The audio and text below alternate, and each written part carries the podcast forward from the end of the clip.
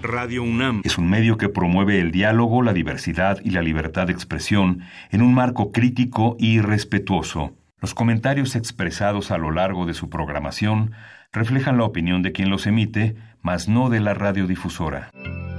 Radio UNAM presenta Primer Movimiento. El mundo desde la universidad.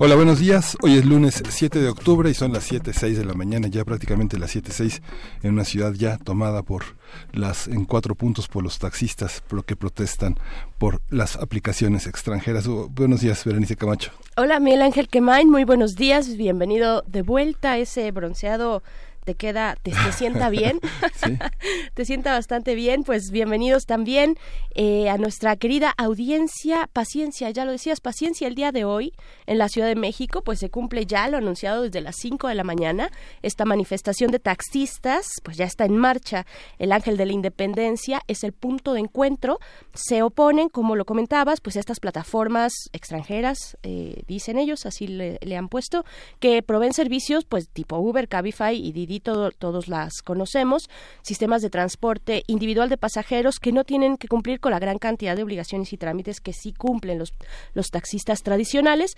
Y pues eh, la jefa de gobierno ha dicho pues que no entiende el porqué de estas movilizaciones si ya está dispuesta una mesa de diálogo eh, con el gobierno capitalino. Así es que tome sus precauciones. La manifestación se llevará a cabo en distintos lugares de la República. Es un paro eh, a nivel nacional. Para el caso de la zona metropolitana, las afectaciones eh, pues empezaron desde las 5 de la mañana en distintos puntos. El Estado de México también como Ecatepec, Nezahualcóyotl, Atizapán, Naucalpan y Cuautitlán pero bueno, esto impactará, eh, digamos, en círculos concéntricos hacia, hacia una buena parte de la Ciudad de México, de la, de la zona eh, conurbada también. En la Ciudad de México se concentrará en los alrededores de Indios Verdes, Santa Fe, Polanco y Tláhuac. Estos son los puntos, digamos, eh, que se ha advertido, de los cuales se partirá en la marcha hacia el punto de encuentro, que es el Ángel de la Independencia. Se espera también que se sumen estados como Chiapas, Zacatecas, Veracruz, Guanajuato, Tabasco y Monterrey.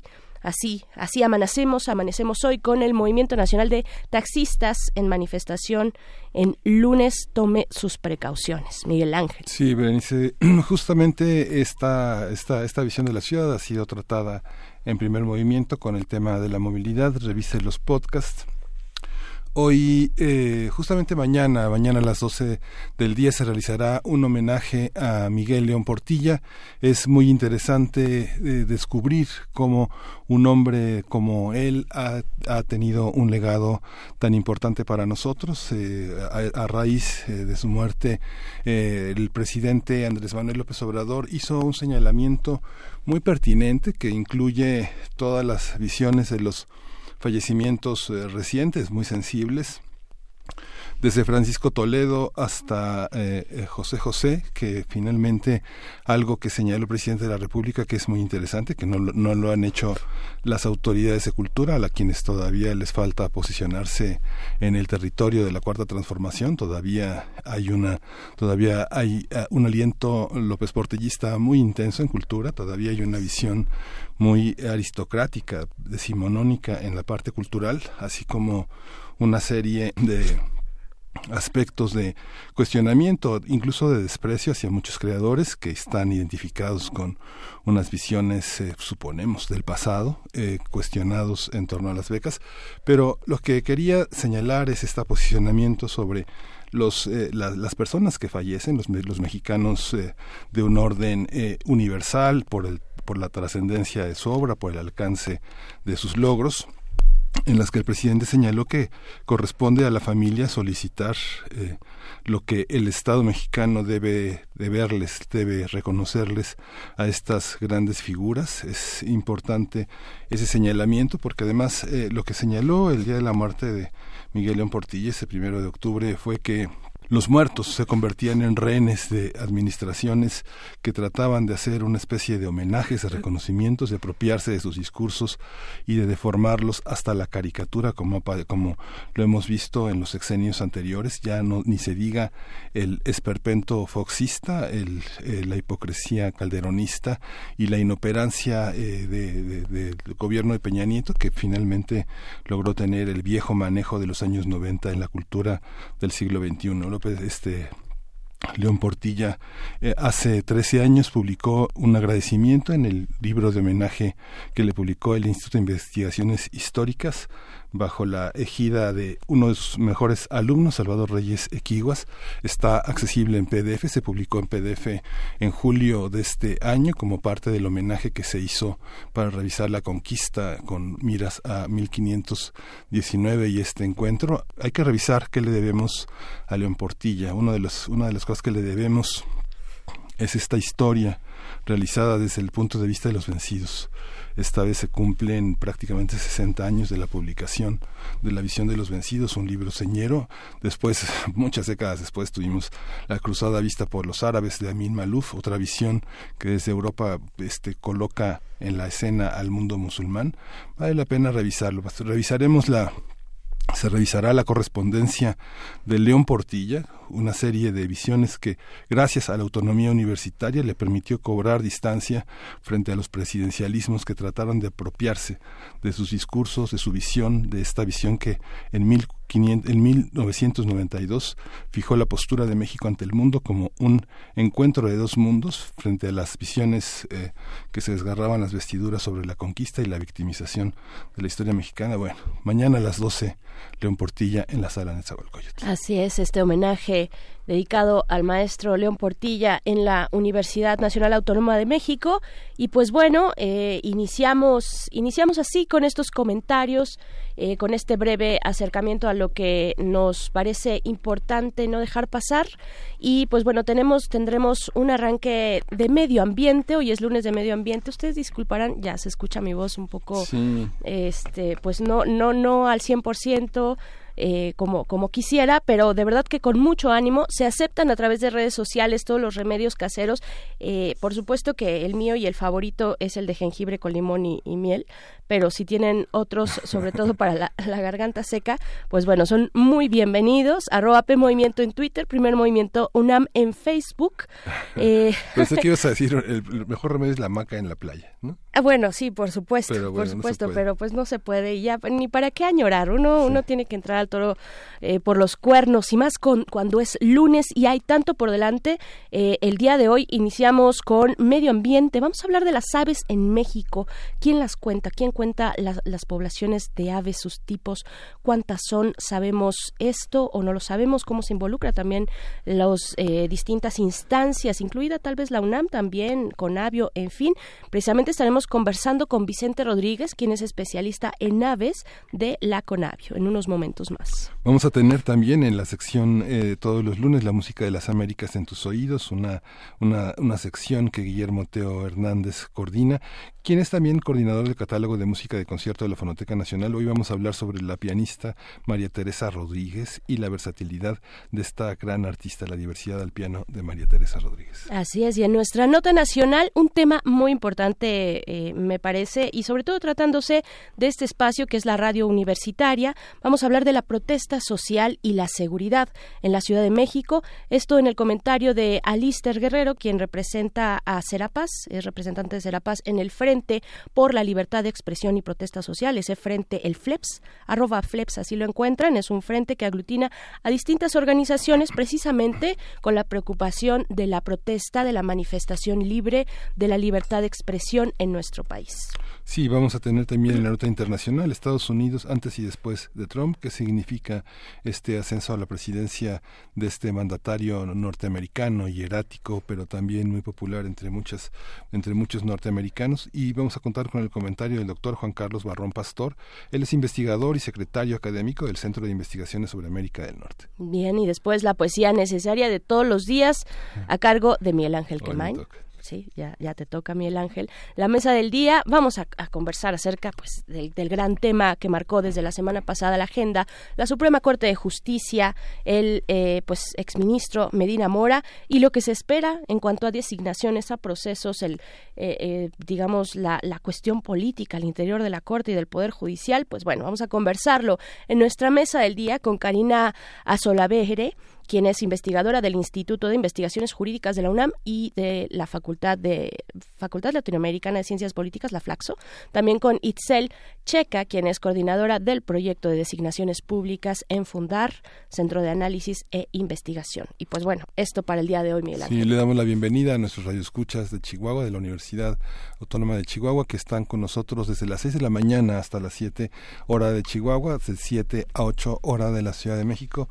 Bienvenidos, a esa transmisión. Eh, hermanamos nuestras eh, señales y convergemos para ofrecer al norte del país esta, esta visión que no es desde el centro, es desde la universidad, es, es el mundo desde, el mundo desde la universidad lo que intentamos ofrecerles todos los días y Chihuahua forma parte de ese gran mundo. Sin duda, que por cierto, próximamente tendremos sorpresas con respecto a Chihuahua.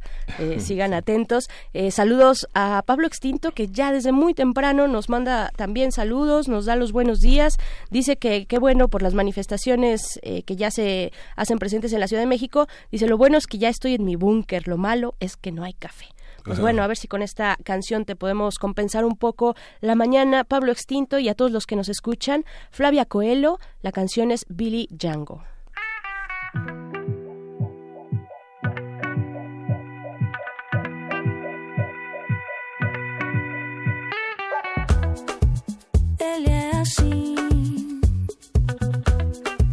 Sem paciência.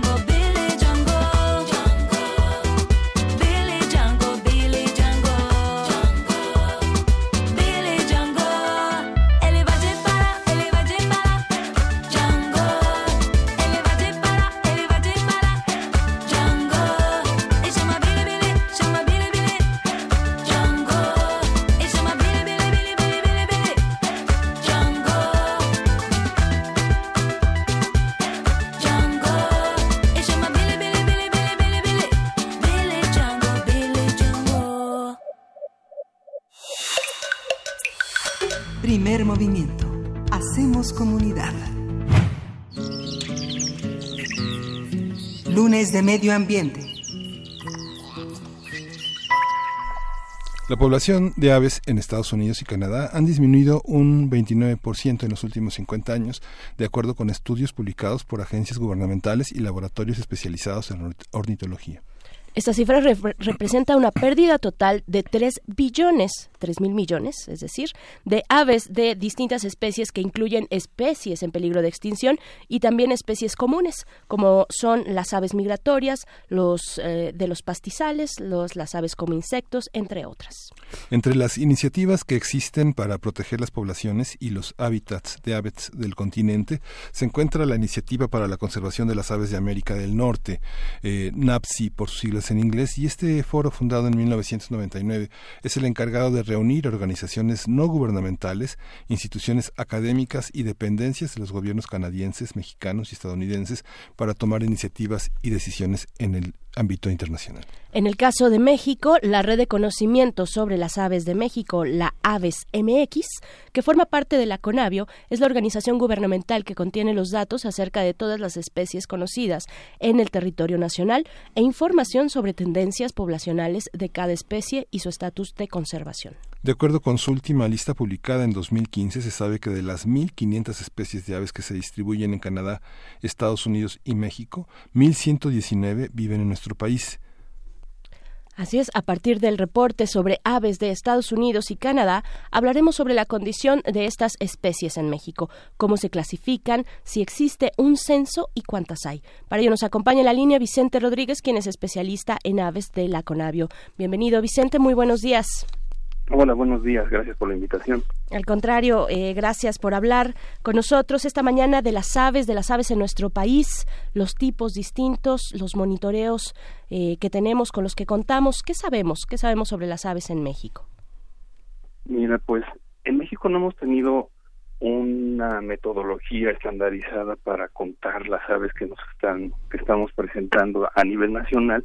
Siempre ha habido como esfuerzos locales muy importantes pero locales y que después es difícil poner junto, ¿no? Entonces, últimamente en los últimos años hemos estado pidiendo ayuda a la gente en particular, a los observadores de aves y a la gente en común que se está poniendo las pilas para salir a observar aves y nos están platicando lo que ellos están viendo a través de programas de ciencia ciudadana y estamos viendo un panorama similar junto con lo que hemos estado revisando en colaboración con nuestros colegas en Estados Unidos y Canadá, vemos que a nivel Norteamérica hay un descenso de las poblaciones, pero si lo ponemos todo en, en, en una gran película, en una gran eh, pintura, las aves de México están más amenazadas porque tenemos lugares con más número de especies y que se están degradando más rápido. Hace unos días, un par de semanas, yo creo ya, pues hablábamos también en la introducción de este estudio a cargo del investigador Peter Marra de la Universidad de Georgetown, ¿no? Que fue publicado en, en la revista Science, donde dan cuenta, es un estudio que abarca a Estados Unidos y a Canadá, y dan cuenta que, eh, pues, el 29% de la población de aves, hablábamos de 3 mil millones, pues, este, ha, ha ido este 29% eh, decreciendo la población de las aves en esa región. Es un eh, informe que se cuenta desde 1970. ¿Cómo, ¿Cómo convive México con este tipo de instrumentos que sí se tienen eh, eh, del otro lado o en esa parte de la región norteamericana? Que, ¿Cómo nos beneficia, cómo nos beneficiamos de, de esos informes y, pues en qué vía estamos pues para poder también tener ese tipo de moni monitoreos tan importantes, ¿no? Mira, como bien dices, eh, bueno, como bien mencionaron, gran parte de estas especies que están sufriendo decrementos pues son migratorias. O sea que son aves que teníamos compartidas en general y ese decremento pues lo estamos viendo a nivel a nivel Norteamérica. Y en el caso particular de México lo que hemos hecho para poder estimar pues de alguna manera similarmente lo que están haciendo ellos eh, en Estados Unidos y Canadá tienen programas de monitoreo que ya tienen 50 años de datos acumulados nosotros lo que tenemos bien marcado, bien documentado, es cómo hemos perdido el hábitat donde se estaban distribuyendo las especies. Y hemos hecho inferencias a través de ver cuánta, cuánto hábitat hemos perdido de cada uno de nuestros ecosistemas. ver qué especies vivían ahí, qué especies dependen de ese hábitat y con eso pues podemos inferir cuánto cuánta parte de la población de esas especies se están perdiendo. ¿Y qué han inferido? Digamos que el mapa nacional de la migración de aves compartidas tiene que ver también con el desarrollo de ecosistemas. Hay una hay una parte en la que vienen a polinizar o que vienen a este a tener procesos de sembrado. No sé, pienso en las en las aves que ingieren este determinadas semillas cuyo proceso en su aparato digestivo culmina en en, en la en la siembra de esas semillas ya listas para ser fertilizadas. De estos hábitats, eh, ¿cuáles de los hábitats compartidos y destruidos son resultado de esta de esta impunidad y de esta corrupción que se ha hecho en materia de agua, de bosques y de medio ambiente. ¿Hay, hay una inferencia o hay una realidad en torno a esto? Bueno, tristemente podemos ver como el patrón general en todos los ecosistemas, cómo se han venido degradando, principalmente porque cambian el uso de suelo, ya sea para agricultura, para desarrollos, para urbanización. Sí hay hábitats que están siendo más afectados unos que otros. En particular, eh, a nivel Norteamérica hemos visto que los pastizales han tenido pues un decremento en cuanto a su calidad y eso pues se refleja directamente en las aves, ¿no? Y a nivel local lo que podemos ver es que nuestros bosques tropicales, que no están tan compartidos, están sufriendo bastantes decrementos. Por ejemplo, el bosque mesófilo de montaña ha perdido quizá el 90% de su distribución porque es un ambiente que se ubica en las en las partes altas de las montañas que está está siendo amenazado incluso por el cambio climático y pues las aves asociadas a estos a estos ambientes son los que los que son como indicadores que nos están enseñando que el ambiente ya no está dando muchísimo más de lo que debería de haber dado y pues se puede colapsar. Y estos ambientes que son muy restringidos en México, las aves migratorias también los están utilizando en sus movimientos. Entonces, es como una gran cadena que, como tú mencionabas, las aves tienen como un montón de servicios ecológicos que van llevando de un lugar a otro durante su migración. Entonces, si se rompe esa cadenita estamos viendo una afectación en un lugar particular, vemos que todo el sistema se empieza a sangolotear, ¿no? Todo se modifica. ¿Tenemos algún ejemplo que, que nos quieras compartir respecto a esa, esa modificación tal vez de las rutas de las aves, aves migratorias? Porque hay que imaginar que son aves que vuelan de un jalón, digamos así, eh, durante por lo menos decenas de, de kilómetros, ¿no? Sí, o sea, vaya, por, por lo menos, digamos, de, de, de- sin parar. ¿Cómo se ha modificado? ¿Cómo se han modificado estas rutas? ¿Tenemos evidencia de que se hayan detenido tal vez en otro lugar eh, al que no solían llegar o, o cuestiones por el estilo? Pues la evidencia que está viendo más directa es en cuanto a los tiempos, por ejemplo. Ajá. Las aves tenían muy marcadas las temporadas en las que tienen que empezar a migrar, en las que ya tienen que estar llegando a algún sitio. Y bueno, pues son un montón de efectos acumulativos que se les que se les juntan a ellas en su viaje, ¿no?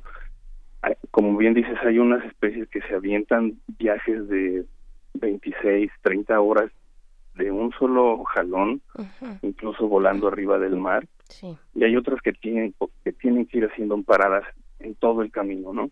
Entonces, en esas paradas, si encuentran menos recursos, ya no está lo que ellos estaban esperando, se pierden porque ya no ya no hay el pedazo del parchecito de hábitat que ellos solían encontrar, ya no está.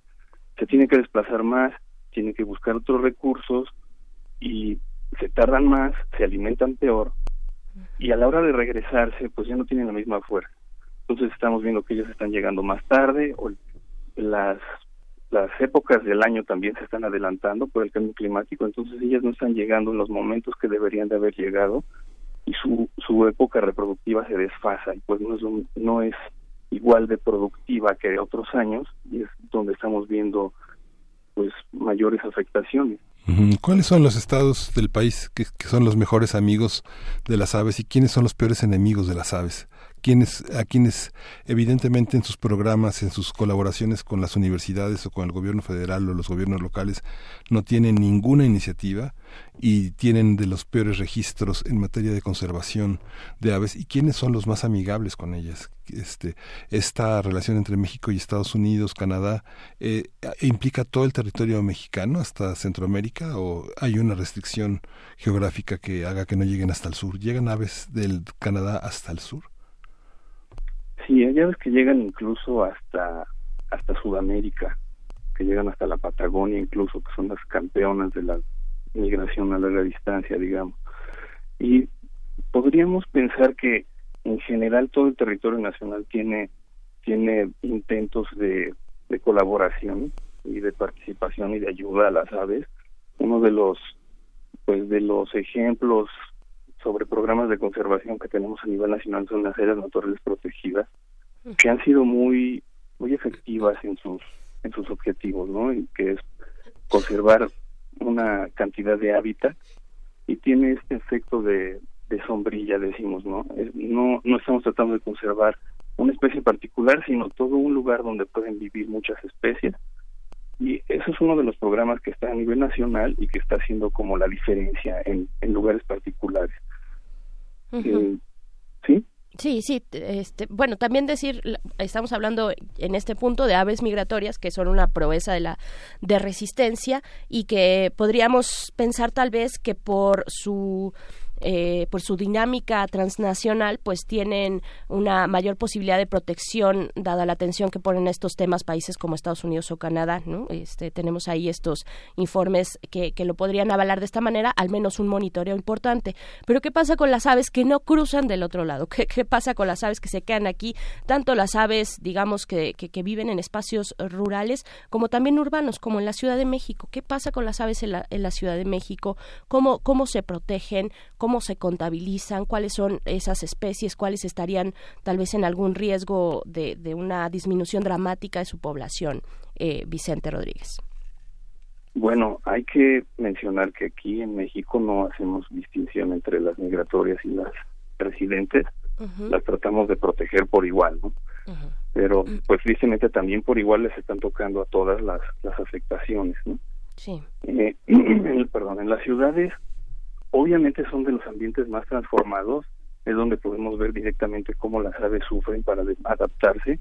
Obviamente las que no se pueden adaptar, pues se tienen que ir a otro lugar y como generalmente el lugar ya es cada vez menor, pues están tendiendo a desaparecer. Son muy poquitas las especies que se logran adaptar y que, que se mantienen e incluso tienen como repuntes en sus poblaciones. La mayoría son especies que les conocemos como eh, que tienen conductas de invasoras Mm. que se benefician de la perturbación. Esas son las que les está yendo bien ahorita. Pero eh, en, en el sur de la Ciudad de México, por ejemplo, que tenemos todavía un importante terreno de, de conservación, tenemos ejemplos particulares como el gorrión serrano, que quizá es una de las especies, si no es que la especie más amenazada de México, pero es la que pasa más desa- desapercibida probablemente. Es un gorrioncito que solamente vive en, en ambientes de pastizal de montaña que tenemos aquí al sur del Valle de México. Tiene una pequeña población en Durango, pero es muy pequeña. Y es un, un pajarito que depende completamente del, del pastizal, que es un ambiente que ha sido muy utilizado por la gente, depende mucho de las personas que viven alrededor del pastizal de él. Y es como un, como el ejemplo que ponen del canario en la mina, ¿no? Es una forma de evaluar la salud del pastizal y por la salud del gorrioncito ahorita sabemos que los pastizales están muy mal. Afortunadamente hay, hay esfuerzos particulares de las comunidades este, importantes que están buscando no solamente conocer cómo les está yendo a sus poblaciones de gorrioncito serrano, sino que también están teniendo actividades de conservación. Claro. También eh, otro de los puntos eh, importantes, bueno, es que es que hay muchas preguntas que, que te Sí. queremos hacer, Vicente Rodríguez. Pienso, por ejemplo, en la venta ilegal, ¿no? Que México ocupa uno de los primeros lugares eh, en, en el mundo de venta ilegal de, de aves. ¿Cómo está la regulación? ¿Cómo está el marco legal para regular esta cuestión? ¿qué, ¿Qué se ha encontrado al momento? ¿Qué tan grave es la venta ilegal de aves en nuestro país? Sabemos que es una es un tema importante, no solo a nivel nacional, sino internacional. Ya sabes que el tráfico de especies es quizá el segundo tráfico más importante de los mercados negros, después de, de otras cosas. Ajá. Y en México lo que, por, por, por este, usos y costumbres, sabemos que ha sido una tradición tener siempre aves enjauladas, que a mi parecer es una costumbre que va a la baja. Pero todavía se mantiene en muchos sitios y en México se regula. Como es una una actividad protegida por la Constitución de, de por por el, el tema de usos y costumbres Ujú. hay hay permisos especiales que se otorgan a a personas que se dedican a la captura para para subsistencia. Lo que se hace es regular las especies que ellos pueden capturar. Se trata de, de bajar el número de, de, de especies, de, de individuos que se les permite capturar cuando sabemos que la población ya no está disponible para estar siendo aprovechada y hay especies que se les están negando, ¿no? Que ya se sabe que, que los números dicen que no es una especie que se deba de estar aprovechando y pues se les está negando a estas personas que, que lo siguen capturando.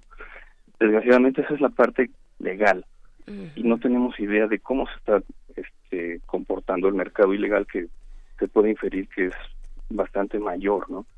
Pero repito, creo que es una una una práctica que va a la baja, es la impresión que a mí me da.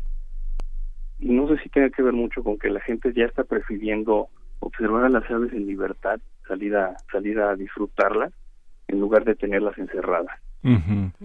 Aunque hay una parte, este Conavio eh, realmente en, en materia de diagnósticos, eh, ¿cómo, cómo está? ¿Hay una correlación entre los hábitos en las grandes ciudades, eh, la migración de las aves en la periferia? Y pienso en el propio territorio nacional.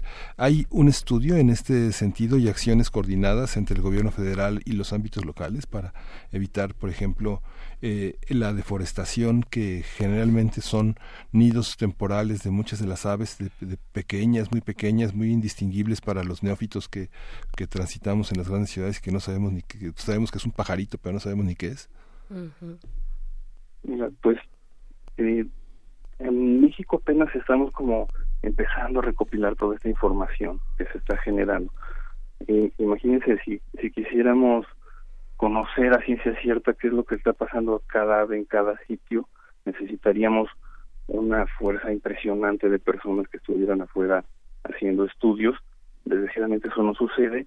Lo que estamos, como les, les comentaba, estamos incorporando toda la información que la gente está generando desde sus casas, desde los sitios cercanos que nos están compartiendo amablemente todo lo que ellos pueden observar, lo, lo revisamos, lo filtramos lo ponemos a disposición de todo público y a partir de ahí es que con lo que estamos observando, lo primero que podemos empezar a observar son cambios en las distribuciones, por ejemplo, que, que van relacionados directamente a la pérdida de hábitat. Estamos viendo, por ejemplo, y estamos aprendiendo todavía por dónde están migrando las aves, qué tan qué tan flexibles son estas rutas de migración. Sabemos que históricamente que eso que que las aves siempre pasaban por un sitio, pero ahora estamos viendo que ese esa, ese número de sitios puede variar muchísimo dependiendo de las condiciones ambientales de ese año, de si ese año eh, construyeron alguna otra eh, obra de infraestructura que las hizo cambiar el, el, viaje y eso lo podemos estar viendo ahorita ya reflejado. Lo que nosotros tenemos, afortunadamente, es que ponemos toda esta información a disposición de las autoridades que, que son las encargadas de tomar decisiones para que ellos tengan como mayor información para poder llevar a cabo su, su actividad de tomar las decisiones. Nuestro papel en Conavio es ofrecer esa información y ponerla a la disposición de todas las personas, ya sea gente que necesita tomar esa decisión o gente que, que está viendo qué afectación puede tener algún proyecto en su comunidad. Claro. Vicente Rodríguez, ¿qué pasa, por ejemplo, con eh, poblaciones de aves pues que están desbordadas, eh, como, no sé, pienso en las palomas, pero eh, de- ajá, en las ciudades sobre todo, pero seguramente habrá otras especies pues que estén en esta misma condición de que son números altísimos en su población. ¿Cómo, cómo, cómo controlar esta, esta situación? ¿Cuáles son los efectos que tienen en su entorno? Ta- ta- tal vez en- efectos en otras, sobre otras especies de aves también o de, o de fauna eh, urbana. qué decir de ellas, de las palomas, los estorninos, este tipo de, de especies. Claro. Bueno, este es como, digamos, como otro lado de la de la gama de, de situaciones que están sucediendo. La mayoría de las especies que, que comentas las conocemos como especies exóticas invasoras. Es decir, no son especies que estaban distribuidas originalmente en México, llegaron con, con los europeos y por sus características pudieron aprovechar un montón de los ambientes que estaban en México y además se están aprovechando de los ambientes perturbados, como son las palomas, los estorninos que mencionabas, los gorriones ingleses, que quizá son el ave más común en las ciudades. Y lo que estamos haciendo es tratar de coordinarnos con las diferentes agencias, en primera para identificarlos, para saber cuáles son las especies que, que ya se volvieron un riesgo, para saber cuáles especies están en posibilidad de volverse un riesgo de acuerdo a estas características y en un, en un momento poder hacer planes de, de manejo de estas especies.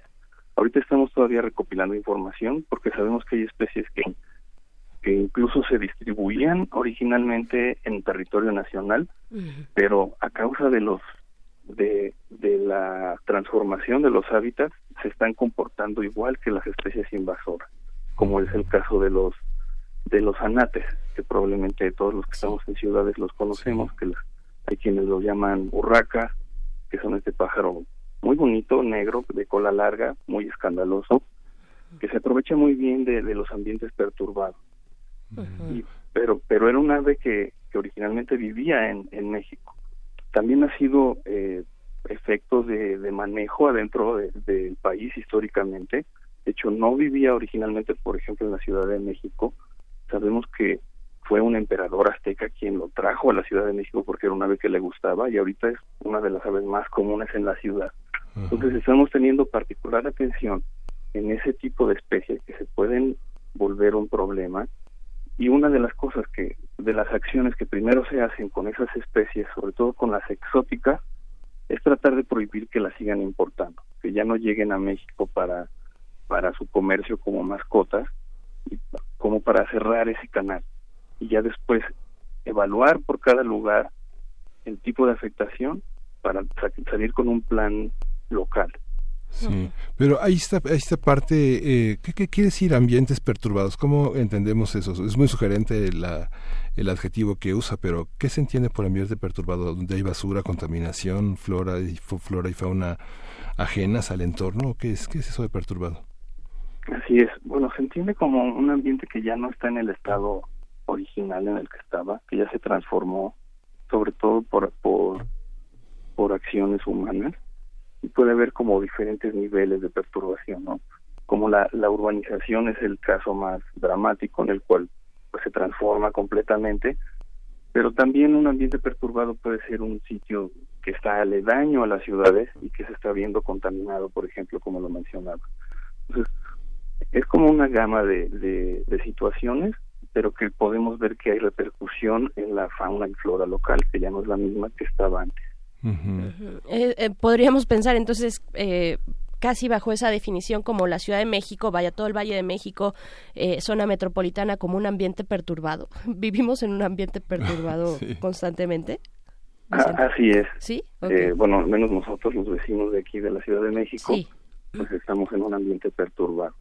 Una cosa importante que hay que hacer mención es que por estos grados de perturbación sabemos que hay hay lugares que ya están muy perturbados, pero sabemos que hay otros que están medianamente perturbados, pero que siguen siendo muy importantes para la conservación, porque digamos que es, es lo poquito que nos queda. Y las aves y los, los diferentes animales pues los descubren y los utilizan, porque también es lo, lo poquito que nos queda. Entonces hay a veces tiende a haber esta idea de que si ya está perturbado pierde su valor, pero estamos en un momento en que como casi todo está perturbado, las, las zonas menos perturbadas son las que están teniendo mayor valor. Incluso hay zonas muy perturbadas, como por ejemplo el- los alrededores del Valle de México y, en particular los remanentes del lago de Texcoco, que pues están contaminados, este, muy perturbados, pero siguen siendo un punto clave en la migración de muchas especies, ¿no? Y las van a seguir utilizando porque es lo poquito que les queda, es un sitio de recarga de energía, es como un puente que ellos pueden seguir utilizando. El tema de las aves fue pre- un tema eh, importante, se hizo mención cuando pues toda esta controversia el año pasado sobre el aeropuerto de Texcoco, ¿no? Sí. Así es, era un tema de discusión porque se sabía que uno de los grupos que podía ser más afectados eran precisamente las aves y, justo porque se tenían datos históricos de cómo había sido utilizado desde antes de su gran transformación y cómo seguía siendo utilizado todos los pequeños remanentes de, del lago y cómo están todavía conectados, ¿no? Cómo sigue habiendo un flujo de especies de especies que los están conectando y los están utilizando de manera diferente, dependiendo incluso del año, ¿no? De cómo les fue en cada año, llegan de manera distinta. Sí, hay una, hay una, hay una parte también importante. Hay mucha gente empática que coloca agua, agua con miel, eh, incluso con colores para los colibríes o que ponen el piste en sus balcones, eh, así como ponen agua para las, eh, para las eh, perros en la, que, están en la calle.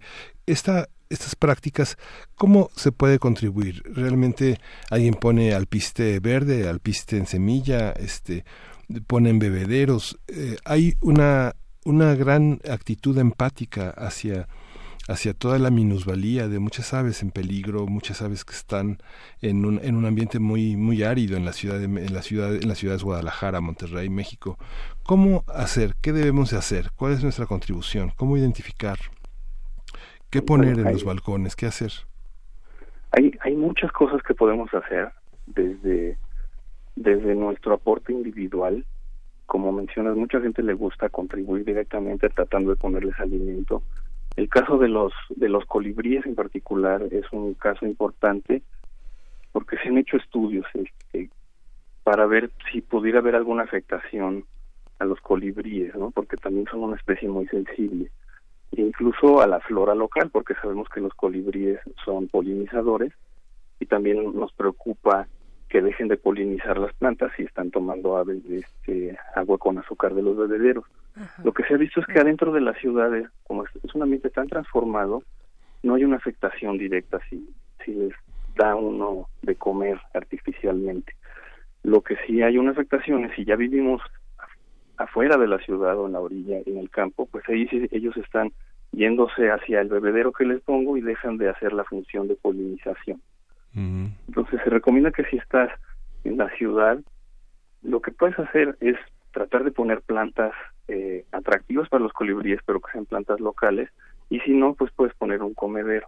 Lo que es muy importante es que los los los alimentos para colibríes que se venden comercialmente tienen eh, un colorante que pareciera ser que es muy tóxico en- para nosotros los humanos y entonces para los colibríes no se ha estudiado pero sabemos que somos muy parecidos y que ellos tienen unos riñones muchísimo más chiquitos entonces suponemos que les afecta muchísimo más que a nosotros pues recomendamos que no utilicen el, el alimento comercial rojo este que se vende en las tiendas sino que cada quien haga su alimento con, con simple azúcar. Lo que ellos necesitan solamente es azúcar. La miel les puede hacer daño, entonces nada más azúcar y se, se hace una solución de tres partes de agua por una parte de azúcar y se pone en un comedero que hay que estarlo lavando al menos cada tercer día. Perfecto. Bueno, pues mucho que seguir, eh, mucho que descubrir de las aves, de su protección. También no vayamos a estar alimentando a estas aves eh, exóticas invasoras que, y pueda resultar eh, contraproducente, ¿no? Mantener o, cuidar de nuestro entorno más inmediato. Pero bueno, ahí está también la página de Conavio para que se puedan acercar, que- para que podamos investigar en conjunto si estamos interesados. Y pues te agradecemos mucho, Vicente Rodríguez, especialista en aves, precisamente Conavio. Muy buenos días. Buenos días, gracias a ustedes. Muchas gracias. Gracias. Nos dice por aquí Pablo Extinto, nos habla, dice ahora que está tan de moda Joker, ni pude dejar de, no pude dejar de pensar en ese alegre pájaro de cuenta llamado Oswald Cobblepot, alias el pingüino. Eso porque él era un gran ornitólogo. Ahí está el comentario, pone un GIF de El Pingüino en su versión clásica de los años 60, 70 más o menos.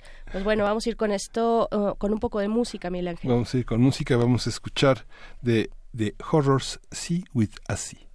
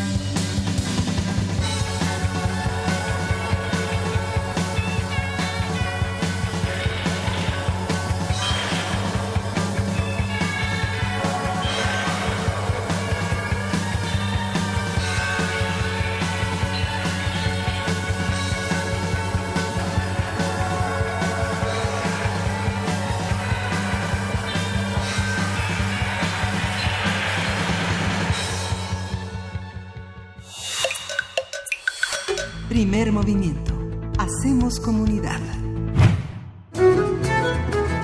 La música de las Américas en tus oídos. Y bien, ya está en la línea de primer movimiento Teo Hernández, quien es coordinador del catálogo de música de concierto de la Fonoteca Nacional, para hablar esta mañana acerca de la pianista María Teresa Rodríguez y su versatilidad, la versatilidad de esta gran artista. Buenos días, Teo, ¿cómo estás? Buenos días, este Berenice Miguel Ángel, como siempre un gusto estar estar participando en este programa de los universitarios y para los universitarios. Al contrario, pues cuéntanos, por favor, María Teresa Rodríguez. Pues pues mira, es, es estoy muy contento porque esta esta grabación que les voy a presentar ahora es una grabación verdaderamente extraordinaria que como muchas de las cosas que estoy presentando aquí es para que les estoy compartiendo son algunos tesoros que tenemos en la Fonoteca Nacional que que no que nunca fueron cintas cintas comerciales, no son grabaciones editadas. Se trata ahora de, de una grabación que proviene justamente del acervo de María Teresa Rodríguez, esta enorme pianista. Pero un poco para poner en contexto, en contexto quién fue María Teresa Rodríguez. Pues mira, muchos de los que de los melómanos eh, la recordamos con gran cariño porque nos formamos con ella. Esta pianista que participó en los conciertos de México ininterrumpidamente, bueno, por lo menos desde que yo tengo memoria. De ella nació en 1923 en Pachuca, Hidalgo y murió en la Ciudad de México en el año de 2013. Ella fue la primera mujer que diri- dirigió el Conservatorio Nacional de Música como titular y influyó muchísimo en, en las jóvenes generaciones, no solo como maestra, sino, repito, como, como funcionaria. Ella tiene una trayectoria pianística muy, muy interesante, porque primeramente se formó en México, ella fue alumna de Antonio Gómezanda. Antonio Gómezanda fue alumno de Manuel M. Ponce, pero también estudió en Berlín con eh, Martin Krause, quien fue uno de los últimos discípulos de Franz Liszt. Entonces, por este lado, María Teresa Rodríguez tiene una, una base, digamos, de la escuela alemana y, bueno, de eh, alemana y húngara que viene de, de- del gran Franz Liszt, ¿no? Que es una de las líneas importantes, digamos, pedagógicamente hablando, desde el punto de vista pianístico. Pero, tiempo después, se forma con Alexander Borovsky. Alexander Borovsky eh, dio clases en Boston, pero ¿quién es este personaje? Además de ser un pianista verdaderamente portentoso, fue un gran maestro y fue alumno de Ana Esipova. Ana Esipova se casó con Teodor Lechetitsky y fue quizás su más brillante discípula. Entonces, por este lado podemos ver que tiene eh, uno de los fue alumna de uno de los principales alumnos a su vez de la línea rusa de pianistas. Entonces tenemos estas dos vertientes que la hacen una pianista sumamente versátil, con un dominio técnico verdaderamente extraordinario, con un gran rigor que creo que vamos a poder apreciarlo en la grabación que vamos a, que vamos a escuchar. Eh, ¿Qué puedo decir más de María Teresa Rodríguez? Este, bueno, fue una persona generosísima, tan generosa que donó todo su acervo de cintas y documentos a la Fonoteca Nacional y, eh, y bueno, las dio para que, para que todos la disfrutáramos, donde no solamente hay grabaciones de ella, sino grabaciones en general de todas las cosas donde ella, donde ella participó. Ella fue quizá la principal pianista de Carlos Chávez y se le asocia mucho con Carlos Chávez porque ella trabajó, ella fue la pianista oficial de taller de composición. ¿Qué significa esto? Imagínense ustedes que Carlos Chávez está trabajando con sus alumnos y les dice, a ver muchachos, eh, necesito para mañana o para pasado mañana o en una semana una sonata en, en tal estilo, un, una pieza de tal otro estilo, porque así era como trabajaba Carlos Chávez, en el estilo de Mozart, en el estilo de Beethoven, en el estilo de Chopin, o incluso en los estilos ya más modernos, y que después se los diera, dice, pero quiero que ustedes los oigan, esa partitura que acaban de componer estos muchachos, se la pasaban a María Teresa y María Teresa Rodríguez muchas veces a primera vista las tocaba para que los alumnos pudieran saber qué estaban componiendo. Esto Fantástico. desde cualquier punto de vista, digo, si uno lee una sonata de Beethoven es una proeza, pero leer piezas modernas es algo que requiere una capacidad técnica verdaderamente inimaginable. Eh, tenía una memoria prodigiosa, pero también tenía un sentido muy importante de la musicalidad, y esto hay que recalcarlo. O sea, sabía colocarse en cada uno de los estilos en los cuales estaba interpretando. Por ejemplo, si tocaba Chopin, tocaba un Chopin mesurado, eh, elegante, eh, romántico. Si tocaba un Bach, tocaba un Bach, eh, digamos, sobrio, como debe de ser Bach, pero en el estilo, en el estilo de Bach. Y si tocaba Carlos Chávez, tocaba piezas muy fuertes, ¿no? O sea, mu- muy, muy bien hecho. Sí. Pues Perdón entonces, que te interrumpa, eh, Teo, bueno. porque es que es muy interesante eso que dices, porque los, compos- los, los músicos que mencionas, justamente los aprendió durante los primeros 10 años de su vida en Pachuca. Digamos, bueno, es un homenaje a todas estas, a todos estos maestros del interior del país que forman muchísimas personas que luego salen a bailar y a tocar al, a- a- al resto del mundo, ¿no? Bueno, es un apunte porque Pachuca, imagínense Pachuca 1927, 1928, ¿no? Sí, sí, por supuesto. Que ya estamos, de hecho, escuchando de fondo, me parece que es lo que, lo, que ya estamos escuchando, Teo. Ah, bueno, lo que estamos escuchando es el concierto para piano número uno de Tchaikovsky Tchaikovsky ya. Ujú. En una grabación en vivo en el Festival de Cabrillo en 1971, dirigido por Carlos Chávez. Muy bien. ¿Qué, qué es lo que, lo que me interesa particularmente que escuchemos en esta pieza? El sonido. El sonido es una característica que deben de, de- que todos los músicos persiguen.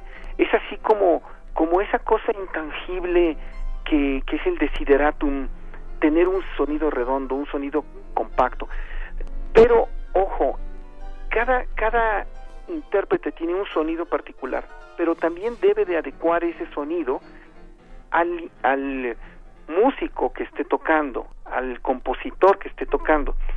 Eh, aquí Tchaikovsky es un, es un, el concierto 1 de Tchaikovsky sobre todo, es un concierto que requiere de una gran potencia y, y es muy interesante, ¿no? Eh, como una mujer tan pequeña, porque ella era una mujer pequeña, con unas manos también relativamente pequeñas, podía dar, a base de, de esta gran técnica que tenía, este sonido verdaderamente tan imponente. Muy bien, pues Teo Hernández, vamos a eh, dejar que corra un poquito más, nos tenemos que despedir, pero te agradecemos mucho pues eh, que nos muestres el trabajo, este trabajo que se encuentra además pues no oculto, pero sí bien eh, cuidado en la Fonoteca Nacional, estos audios eh, que no podemos encontrar de otra manera ni disfrutar, salvo pues en ocasiones como esta. Gracias, Teo. Al contrario, gracias a ustedes y, y los invito a que a que vayan a la fonoteca y que descubran este tipo de, de interpretaciones que no pues no se consiguen de otra forma. Pues gracias, ahí estaremos. Teo Hernández, muchísimas gracias, buen día. Hasta luego. Nos vamos a despedir también de la Radio Universidad de Chihuahua. Nos encontramos con ustedes el día de mañana. Vamos al corte de la hora. Los dejamos a ver si un poquito la producción nos deja algo de Tchaikovsky. Concierto número uno. Vamos a escuchar.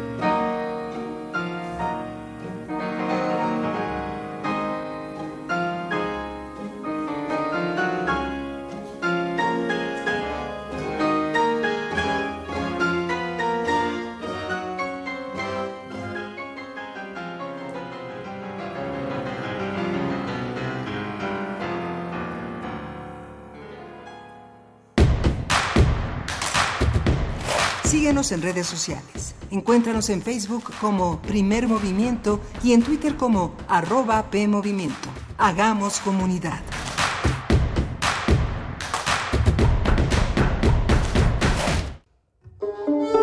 Tres décadas dedicadas a la difusión de la música contemporánea. Soy Ana Lara y los invito este 8 de octubre a las 20 horas a nuestro concierto de aniversario por los 30 años de Hacia una nueva música. El concierto estará a cargo del cuarteto de cuerdas José White y del acordeonista Vincent Lermé. La cita es en la sala Julián Carrillo de Radio UNAM en Adolfo Prieto 133, Colonia del Valle. El acceso es a partir de las 19.30 horas. Y si de plano no pueden venir, bueno, pues los invito a escucharnos en vivo en el 96.1 de FM. Los espero.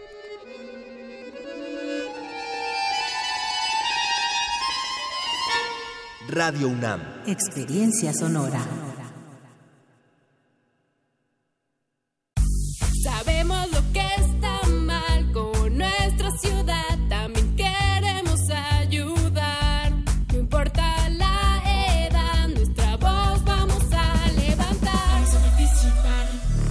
Si tú también quieres ser escuchado, participa este 10 de noviembre en la consulta para niñas, niños y adolescentes. Cuéntanos cuál es el principal problema del lugar donde vives. Para más información, consulta www.ism.mx.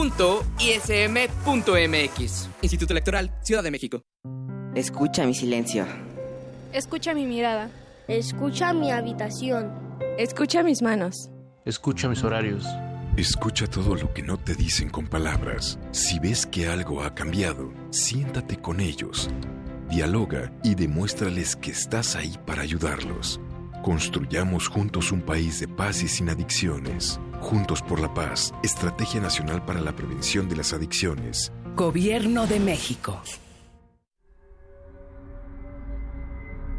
Solamente con el teatro podemos regresar de la muerte. Revive con nosotros Historias a la luz de una tumba, bajo la dirección y guion de Emilio Uriostegui. Tres historias que nos llevan a un espectáculo lleno de poesía, ironía y diversión, donde la muerte es la protagonista, con la actuación de Sergio Cuellar y Julio Escartín. Todos los lunes de octubre a las 20 horas en la sala Julián Carrillo. Adolfo Prieto 133, Colonia del Valle, cerca del Metrobús Amores. Entrada libre. Radio UNAM. Experiencia sonora.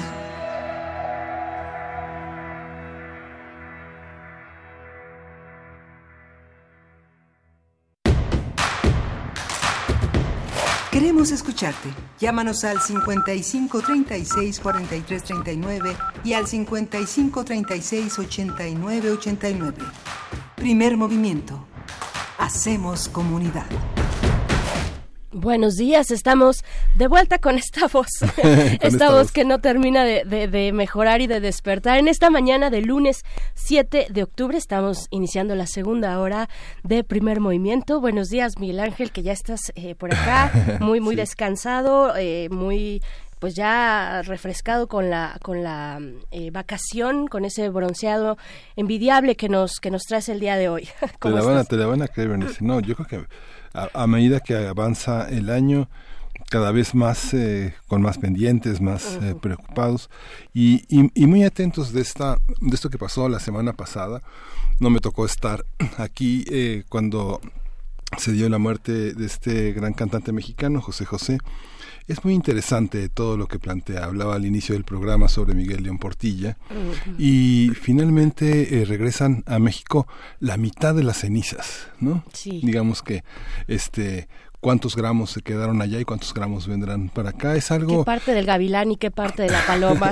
Sí, es muy interesante porque finalmente la reflexión que iniciaba en esta mañana sobre Miguel en Portilla, sobre eh, cómo se apropia un discurso, cómo hace renes a, los, eh, a, las personas, a las grandes personas que fallecen, es un tema interesante que pone sobre escena el presidente.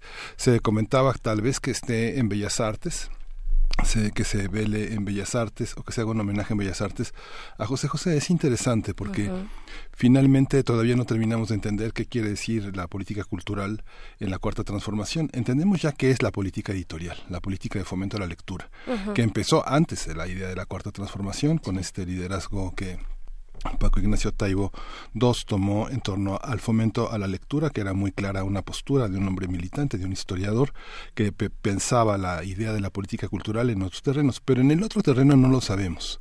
Todavía hay una parte decimonónica que se apropia con homenajes, con celebraciones que tal vez no le pertenecen o que pertenecieron desde los ecos porfiristas hasta los lopeportillistas, Ujú. de una manera de celebrar.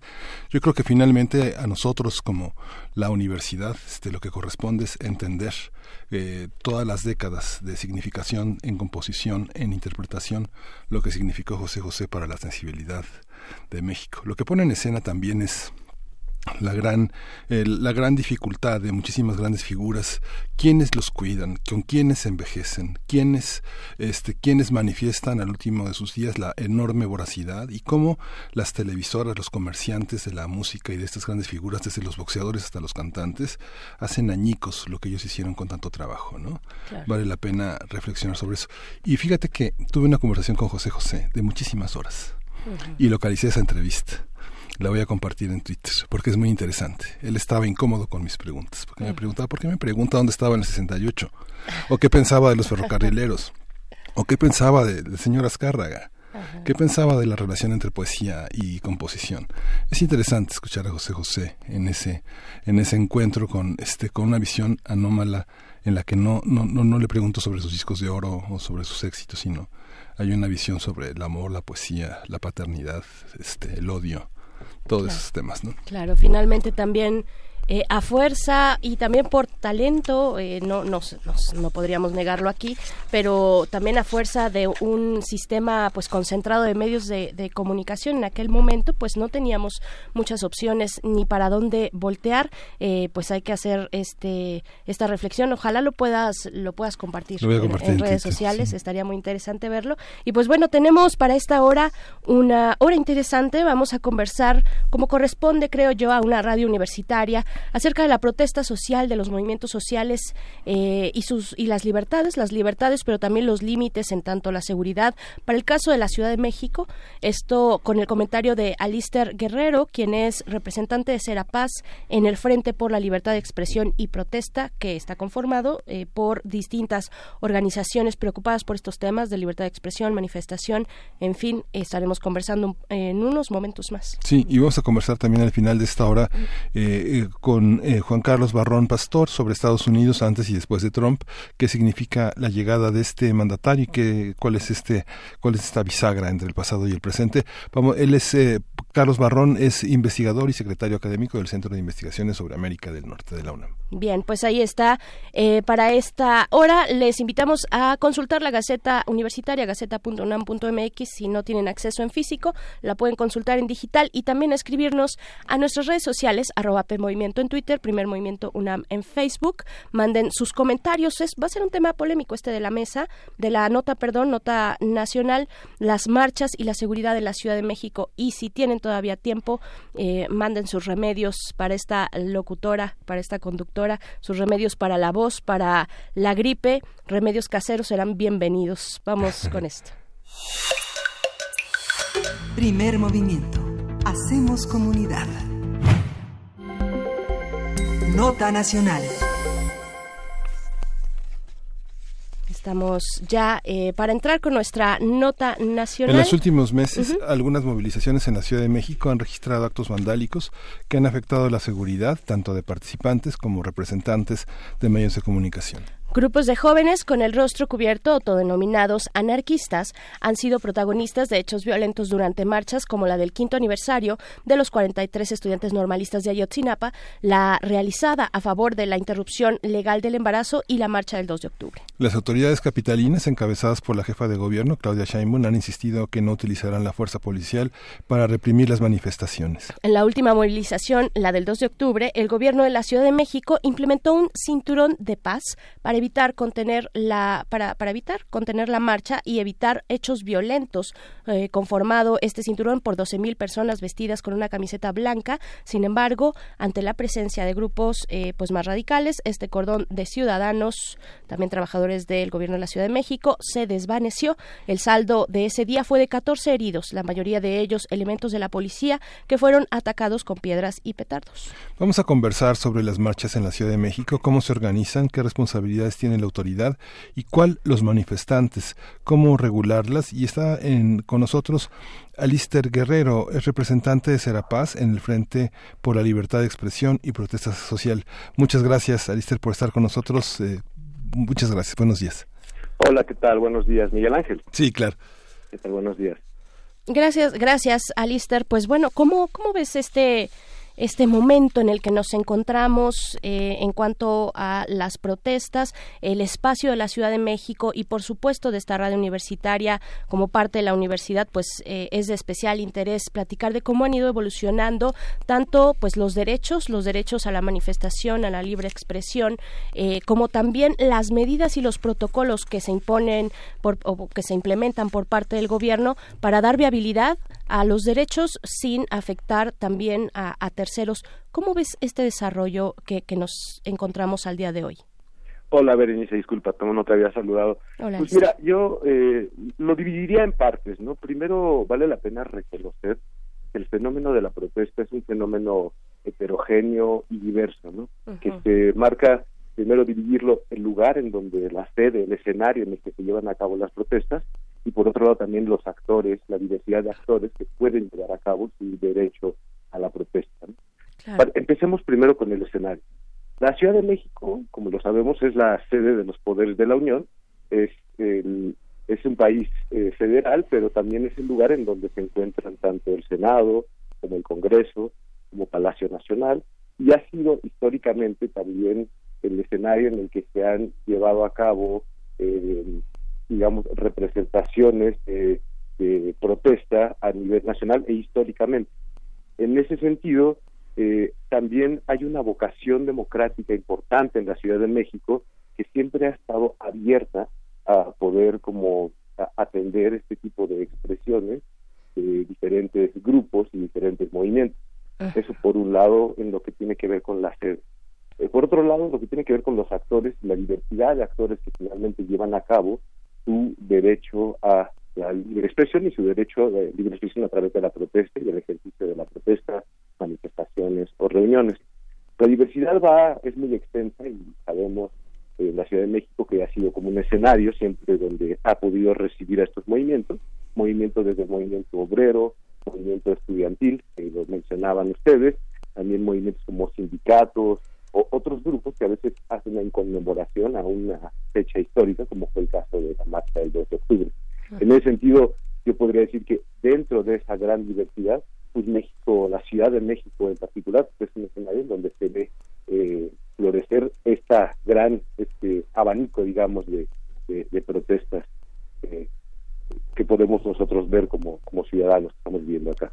Uh -huh. claro. hay, una, hay una parte de la protesta que es muy interesante. Por ejemplo, si uno hace la historia de las protestas en México, pienso en la segunda mitad del siglo XX, maestros, eh, este, médicos, enfermeras, eh, ferrocarrileros. ferrocarrileros. estudiantes, eh, amas de casa protestando por el costo de la vida en los años 70, manifestaciones estudiantiles. ¿Cómo es, esas manifestaciones no eran atacadas realmente por de una manera brutal más que por el, la, la, fuerza del Estado, no, no por opositores. Digamos que hay personas pro aborto que eh, se manifiestan públicamente de una manera que incomoda a quienes no están de acuerdo en atrios de iglesias, en, pero hay una parte pacífica con todo y que resulta muy oprobioso y muy fuerte la, las, las consignas, la marcha homosexual, las manifestaciones en contra de la homofobia. Eh, son vituperadas, pero no, no, no, agredidas. Tenemos más de 60 años, 70 años en que no contamos con manifestaciones agredidas así, si no están organizadas por grupos políticos, por grupos de choque, o, o, o me equivoco, ¿hay alguna manifestación que haya tenido el, el, repudio de la opinión pública a tal grado las mujeres de blanco, las manifestaciones del PAN, que hayan sido atacados de esa manera?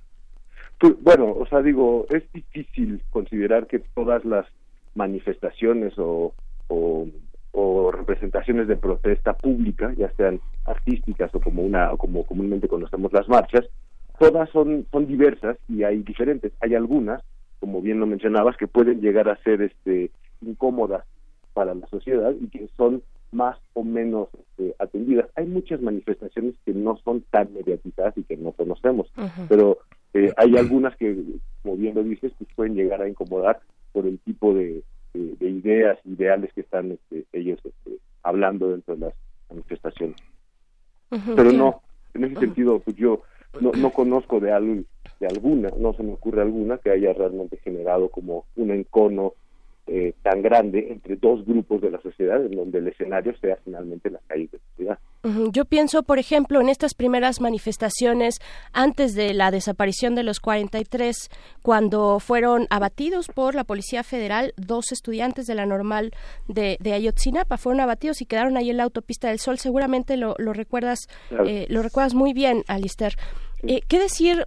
Yo creo que podríamos centrarnos eh, para, para avanzar también en, en- lo que nos toca hoy a este año, a- en las últimas manifestaciones. Septiembre es un año complicado, tenemos eh, el tema de los 43, tenemos también el 2 de octubre que, es- que pues están vinculados, por supuesto, Eh, y, y hemos tenido otras, ya lo mencionaba Miguel Ángel, el tema de las mujeres que protestan por la legalización del embarazo y por del, del aborto, perdón, y por distintos eh, derechos reproductivos y, y de salud sexual.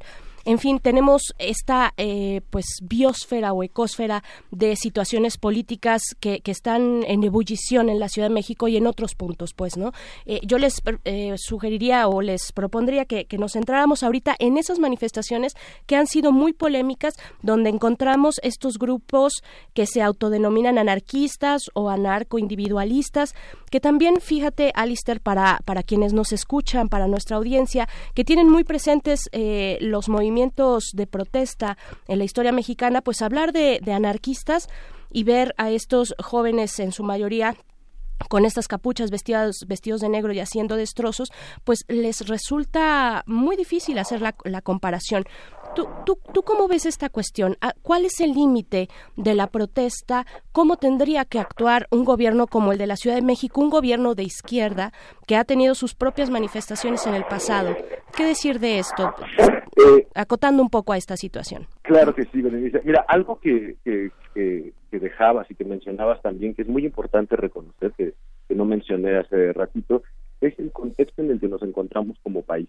Es decir, estamos ahorita atravesando una situación en México, que es una situación que ya viene también arrastrándose de, de, de algunos años, es una situación de violencia generalizada, una situación que genera también mucho enojo en la sociedad y también y particularmente en la sociedad joven que se ha visto también criminalizada, desfavorecida por la dificultad de acceder a, a, a derechos mínimos y que finalmente eso va enraizándose en una emocionalidad que también podemos llegar a ver a veces este, representada a través de pintas o de otro tipo de, de, manifestaciones que se pueden llegar a dar en el marco de la protesta. Hablamos de, se, se menciona mucho también, hay un tema que vale la pena mencionar, que es cómo se ha mediatizado y cómo se ha hablado de una cierta forma, cómo se ha criminalizado también a través de los discursos algún tipo de ejercicio de protesta. Es, es de reconocer que la protesta en sí, como en principio, es un hecho, un acto que, que acaba queriendo ser disruptivo. Uno no protesta para mantener las cosas igual, uno protesta finalmente para querer eh, manifestar un descontento con alguna situación y lo hace en un marco, en un escenario que sabe que puede llegar a ser atendido, como es la Ciudad de México, que siempre ha sido, como lo mencionamos hace tiempo, un escenario que ha podido escuchar y recibir a este tipo de, protestas, pero uno, uno, uno en realidad protesta para disrumpir el, el, el orden, la situación en la que en la que estamos para poder hacer una inflexión para buscar cambios en las condiciones que se viven. En referencia a los actos que, que mencionabas de estos grupos eh, que, que algunos han, han denominado como anarquistas, yo, yo, no, yo no podría saber y no me atrevería a hablar en su nombre. Yo no sé si ellos mismos se denominan de esa forma o si simplemente están encapuchados. Yo creo que podemos empezar pensando el por qué tapan su rostro. Hay eh, una historia también y antecedentes que muestran que hay una criminalización de la protesta y que por el que puede llegar a haber algún tipo de persecución por el simple hecho de estar ahí. Sabemos que México es un país que tiene historia y antecedentes históricos en este sentido, entonces también algunos podrá, lo, lo podrán hacer también por una cuestión preventiva. Ahora, eh, hay, hay grupos también, la acción directa como forma de lucha, finalmente eh, busca este disrumpir también en este orden. No sé si en esta forma puedo responder a lo que Sí, es, es interesante, digo, es interesante porque bueno, hay una demanda de la sociedad, de que, que de, bueno, de, de algunos grupos de la sociedad, de unos, de unos, de algunos columnistas, de algunos opinadores, que, que piden mano dura, que piden mano dura, que ya el gobierno los detenga. Hay una, hay una parte, este, en la que el presidente, por ejemplo, se ha manifestado señalando que este no son anarquistas, ¿no? Señala el anarquismo como una cuestión que tiene que ver con una ideología, con un pensamiento y pone sobre la escena en primer lugar a los hermanos Magón. Pero si uno detalla, si uno ve los videos en detalle, mucha gente por, por supuesto no son, no, no tienen la suficiente preparación, pero si uno ve detenidamente los videos, gran parte de la gente ha sido preparada sobre todo en artes marciales, la manera en que patea las puertas, la manera en que toma las, las varas, la manera en que se dirige y está a las personas, las posturas de sus pies, las posturas de sus brazos. Cualquiera que sepa un poco o que haya visto las películas de Bruce Lee, o que haya visto a, a, Damme, sabe que son personas preparadas, que saben usar chacos, que saben usar varas y que se y que y que todos tienen la misma ropa, las mismas chamarras, los mismos morrales, es una parte muy homogénea. No hay demandas por parte de ellos, no hay una no hay una visibilización. Tal vez si hicieran una marcha so- solamente anarquistas, tal vez lograrían tener 200 personas o 400 personas. Este llamado que el presidente dice, los vamos a acusar con sus mamás, bueno, es una ironía sobre la minoría de edad que hay evidentemente en estos grupos que son pagados, que son manipulados desde, desde el punto de vista de muchas personas que analizan la situación y que no son realmente el, el no recogen ninguna demanda social. ¿Tú cómo lo ves? Mira, antes que nada, yo creo que no hay que no, no hay que desatender el foco finalmente que es lo que busca. La protesta lo que busca es atender una demanda, una demanda por verdad y justicia. Hay demandas muy enraizadas que están este, solicitando los grupos que finalmente salen a protestar. Esta mm, esta representación que vemos a través de estos grupos, muchas veces los medios buscamos eh, voltear y, tender finalmente la atención hacia ese sentido, cuando finalmente el foco de la atención es la demanda este, principal que tenemos. También vale la pena que nosotros reconozcamos y hagamos un análisis en cómo se llevan a cabo las violencias dentro del contexto de la marcha. Hay también que reconocer que una primer violencia, que- porque la pinta como tal, eh, finalmente podríamos podría ser como un, un mal menor si la Ajá. pinta es lo que genera como el descontento. Hay también maneras de mitigar los daños que pudiera llegar a haber. Nosotros siempre hemos pensado que el y de hecho no es que lo pensamos sino simplemente la ley lo estipula así el primer uso el primer nivel del uso de la fuerza es la presencia policíaca. Y la presencia policíaca también de cierta forma puede llegar a provocar y provoca también un cierto eh, enojo y puede generar provocación dentro de estos grupos. Si uno uno este estos grupos en realidad lo que yo lo que yo quisiera dejar muy claro es la importancia de atender la causa que está llevando a cabo la convocatoria de la marcha que muchas veces son por demandas de justicia de verdad de reparación de memoria. Hay este finalmente sería como el foco que yo buscaría que pudiéramos atender Ujú. ¿Tú, tú, qué, ¿Tú qué ves acerca de estos grupos? Eh, lo dijiste muy bien, eh, digamos, el, el término eh, que se ha estado utilizando en distintos espacios y, e igual también desde la opinión pública es de, es de anarquistas, pero tú los, los defines co- con precisión, ¿no? Sin darles eh, mayor, mayores características que en realidad no sabemos, porque no sabemos, al menos los ciudadanos eh, que, que, que no estamos, digamos, en ese primer círculo de la seguridad en la Ciudad de México, ¿no? De los altos mandos de seguridad de la Ciudad de México, pues no sabemos quiénes son, no sabemos si, si, si, si actúan de manera voluntaria, si son esta cuestión eh, de acción individual, ¿no? Eh, Si en algún momento son convocados por alguien o no, no lo sabemos, pero son eh, grupos de acción directa. ¿Qué, qué permite, qué permite el marco legal en nuestro país?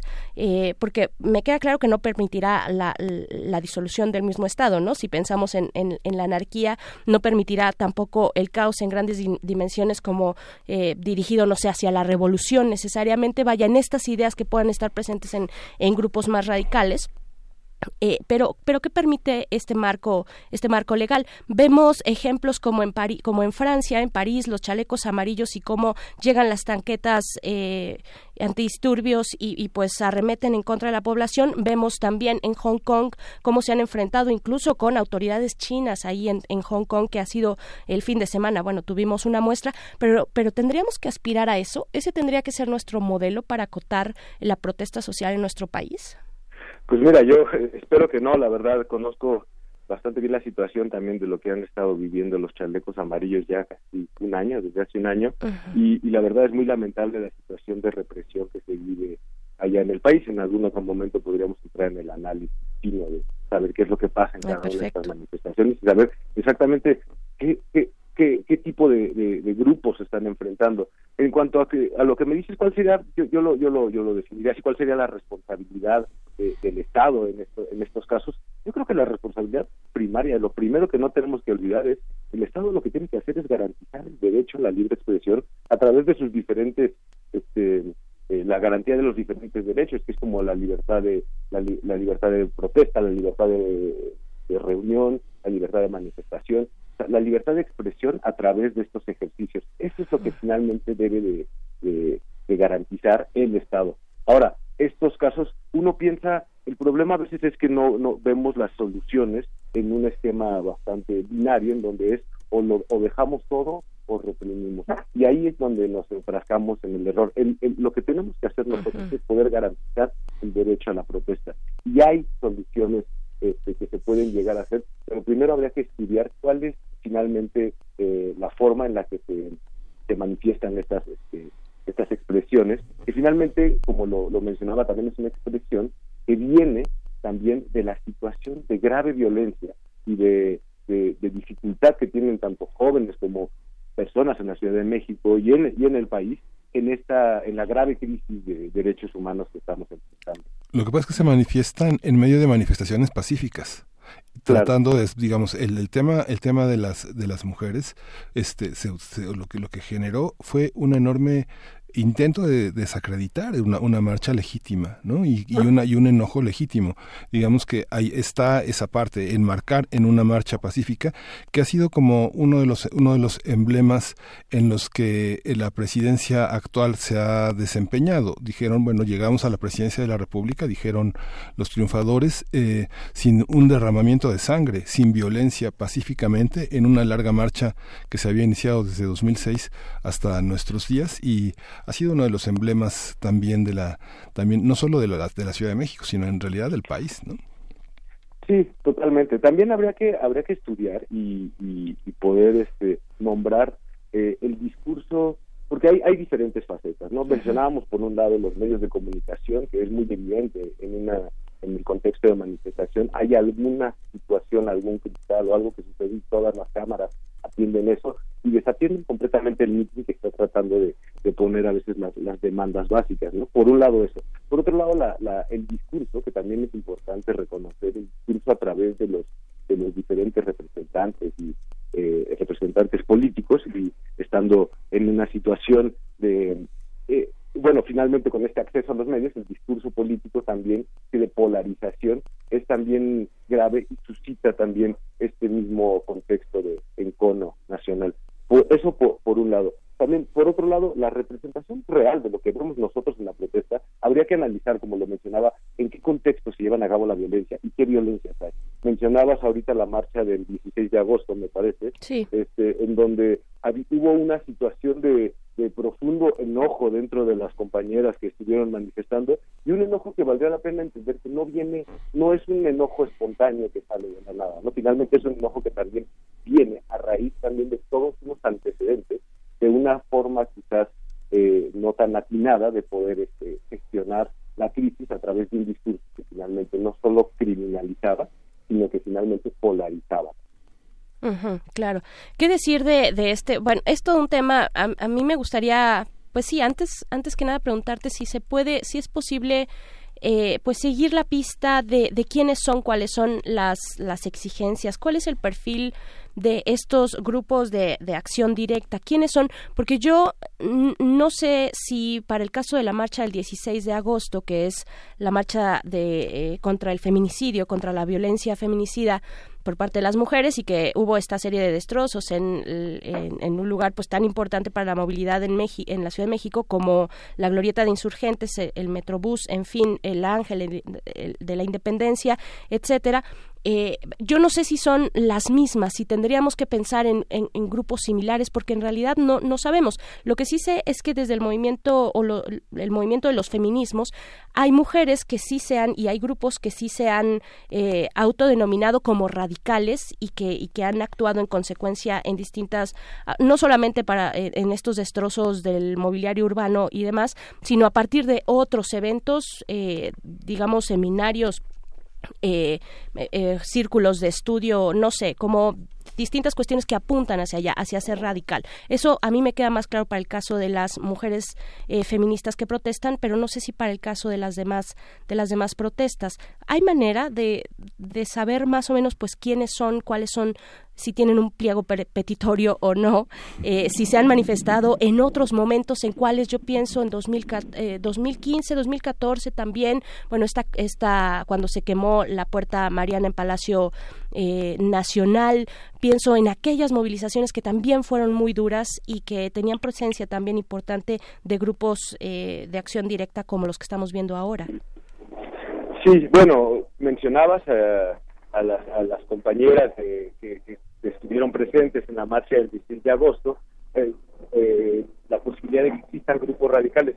Yo creo que lo, lo, para mí lo radical es la crisis que están viviendo las mujeres sí. en, la, en, en, el país. Eso es una situación que a mí me parece extremadamente radical. La situación de violencia, hoy en día no tengo las cifras aquí, pero la cantidad de, de mujeres asesinadas por una cuestión de género, lo que, lo que viene la condición de feminicidio es, es este es de, es de, verdad impactante. Sí, Entonces, promedio de nueve al día, nueve feminicidios por, eh, diarios eh, en México. Por ejemplo, eso, la situación de acoso permanente. Bueno, hay una, eh, en este contexto nada más ese escenario, eso sería finalmente lo, lo radical y, y, entendemos, podríamos llegar a entender por qué este enojo y esta dificultad. Imagínense, bueno, la, la situación que se vive. Ahora, cuando me hablas de la, la posibilidad de caracterizar y, y pensar si tienen o no estas personas eh, si están organizadas a través de algún colectivo. Digo, yo, yo como mencionaba, creo que la, la forma en la que se expresan eh, hoy en día en la Ciudad de México eh, este tipo de grupos y otros, y la mayoría es una, la diversidad finalmente de la protesta es,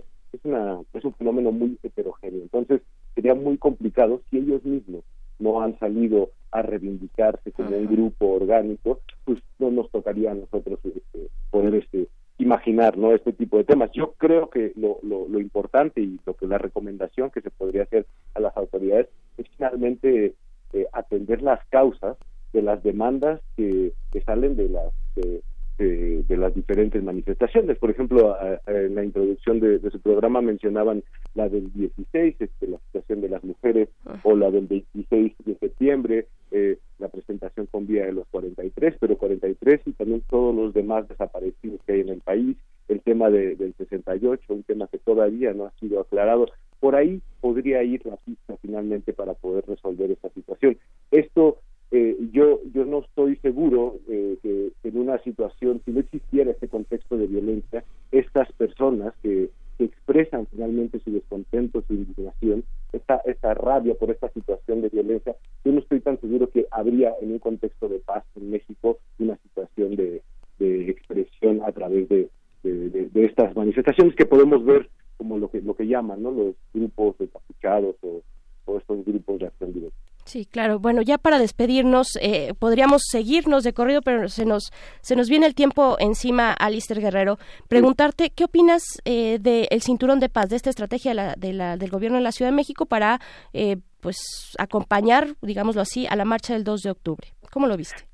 Mira, yo, yo, yo, yo creo que hay que reconocer la parte, digamos, la, la, la parte de una buena intención, creo, la idea de de, de, querer generar un cinturón de paz pensando que podría ser como una, una medida intermedia. Eh, eh, nosotros creo que pensamos que no es una buena idea porque hay otras medidas que pueden llegar a, a mitigar y, y que pueden llegar a, a cuidar de cierta forma también el, el cauce que va llevando la, la misma manifestación. Lo mejor es poder como acercarse finalmente a las este, a los grupos y una la coordinación y aparte una marcha como la del 2 de octubre que es una marcha histórica pues tiene un nivel de organización quizás mucho más elevado a diferencia de otras manifestaciones este tema de la me parece que fue como una medida de último minuto que de alguna forma a través de bueno por la vía de las buenas intenciones trató de, de- de- de proponer algo este, innovador para poder responder a la situación que se vivía. Ah, Finalmente, una de las cosas que, que fueron grandes críticas es, es el tema de la presencia policíaca, porque estaba el cinturón de paz y a 10 metros estaba atrás un batallón de, de, de granaderos, Sí. que finalmente, como lo mencionaba, pues es el, el primer nivel del ejercicio de la, de la, de la fuerza pública, y esa finalmente eh, fue también lo que acabó detonando y pudo llegar a poner en riesgo en algunas situaciones a ambos, a las personas que se quedaban ahí, que iban a manifestar de manera muy tranquila, se ven encapsulados por grupos de policías que finalmente salen a, tratar de, de responder a la situación, que al final se vuelve un caos en donde poco se ve y poco se hace y al final el caos va generando más caos, ¿no? Yo creo que hay medidas que podríamos seguir puliendo y seguir atendiendo que podrían mejorarse antes de tener que llegar a un dicho este, cinturón de paz. Claro, y ahí tenemos la renuncia eh, a la Secretaría de Seguridad Ciudadana de Jesús Horta. Llega Omar García Harfuch y pues vamos a ver cómo, cómo va eh, marchando, digámoslo así, eh, la seguridad en la Ciudad de México con respecto a la protesta, a la protesta social, pero también con respecto a muchos otros elementos de seguridad en esta ciudad. Pues te agradecemos mucho, Alister Guerrero. ¿Dónde podemos seguir? eh, gracias. ¿Dónde podemos seguir al Frente Libertad de Libertad? Es Frente por la Libertad de Expresión y Protesta Social. Frente por la libertad de expresión y la, y la protesta social. Tenemos una, una página de, de Twitter Ok. que se llama arroba eh, libertad. Primero te voy a dar la de Ser- Serapaz, Ok, sí. Serapaz México. Esa es este, la página bueno, donde nosotros trabajamos. Y, y la de, déjame ver cómo está arrobada. Arroba Fleps, ¿será? No, se llama arroba frente, eh, guion bajo, libertad. Frente Libertad. Perfecto, Y pues, es frente por la libertad de expresión y la protesta social. pues te agradecemos. Gracias, Muchas gracias, Berenice. Muy buen día. Gracias. Excelente día, hasta luego. Vamos a escuchar música, vamos a escuchar eh, de Interminable Buscando un Futuro.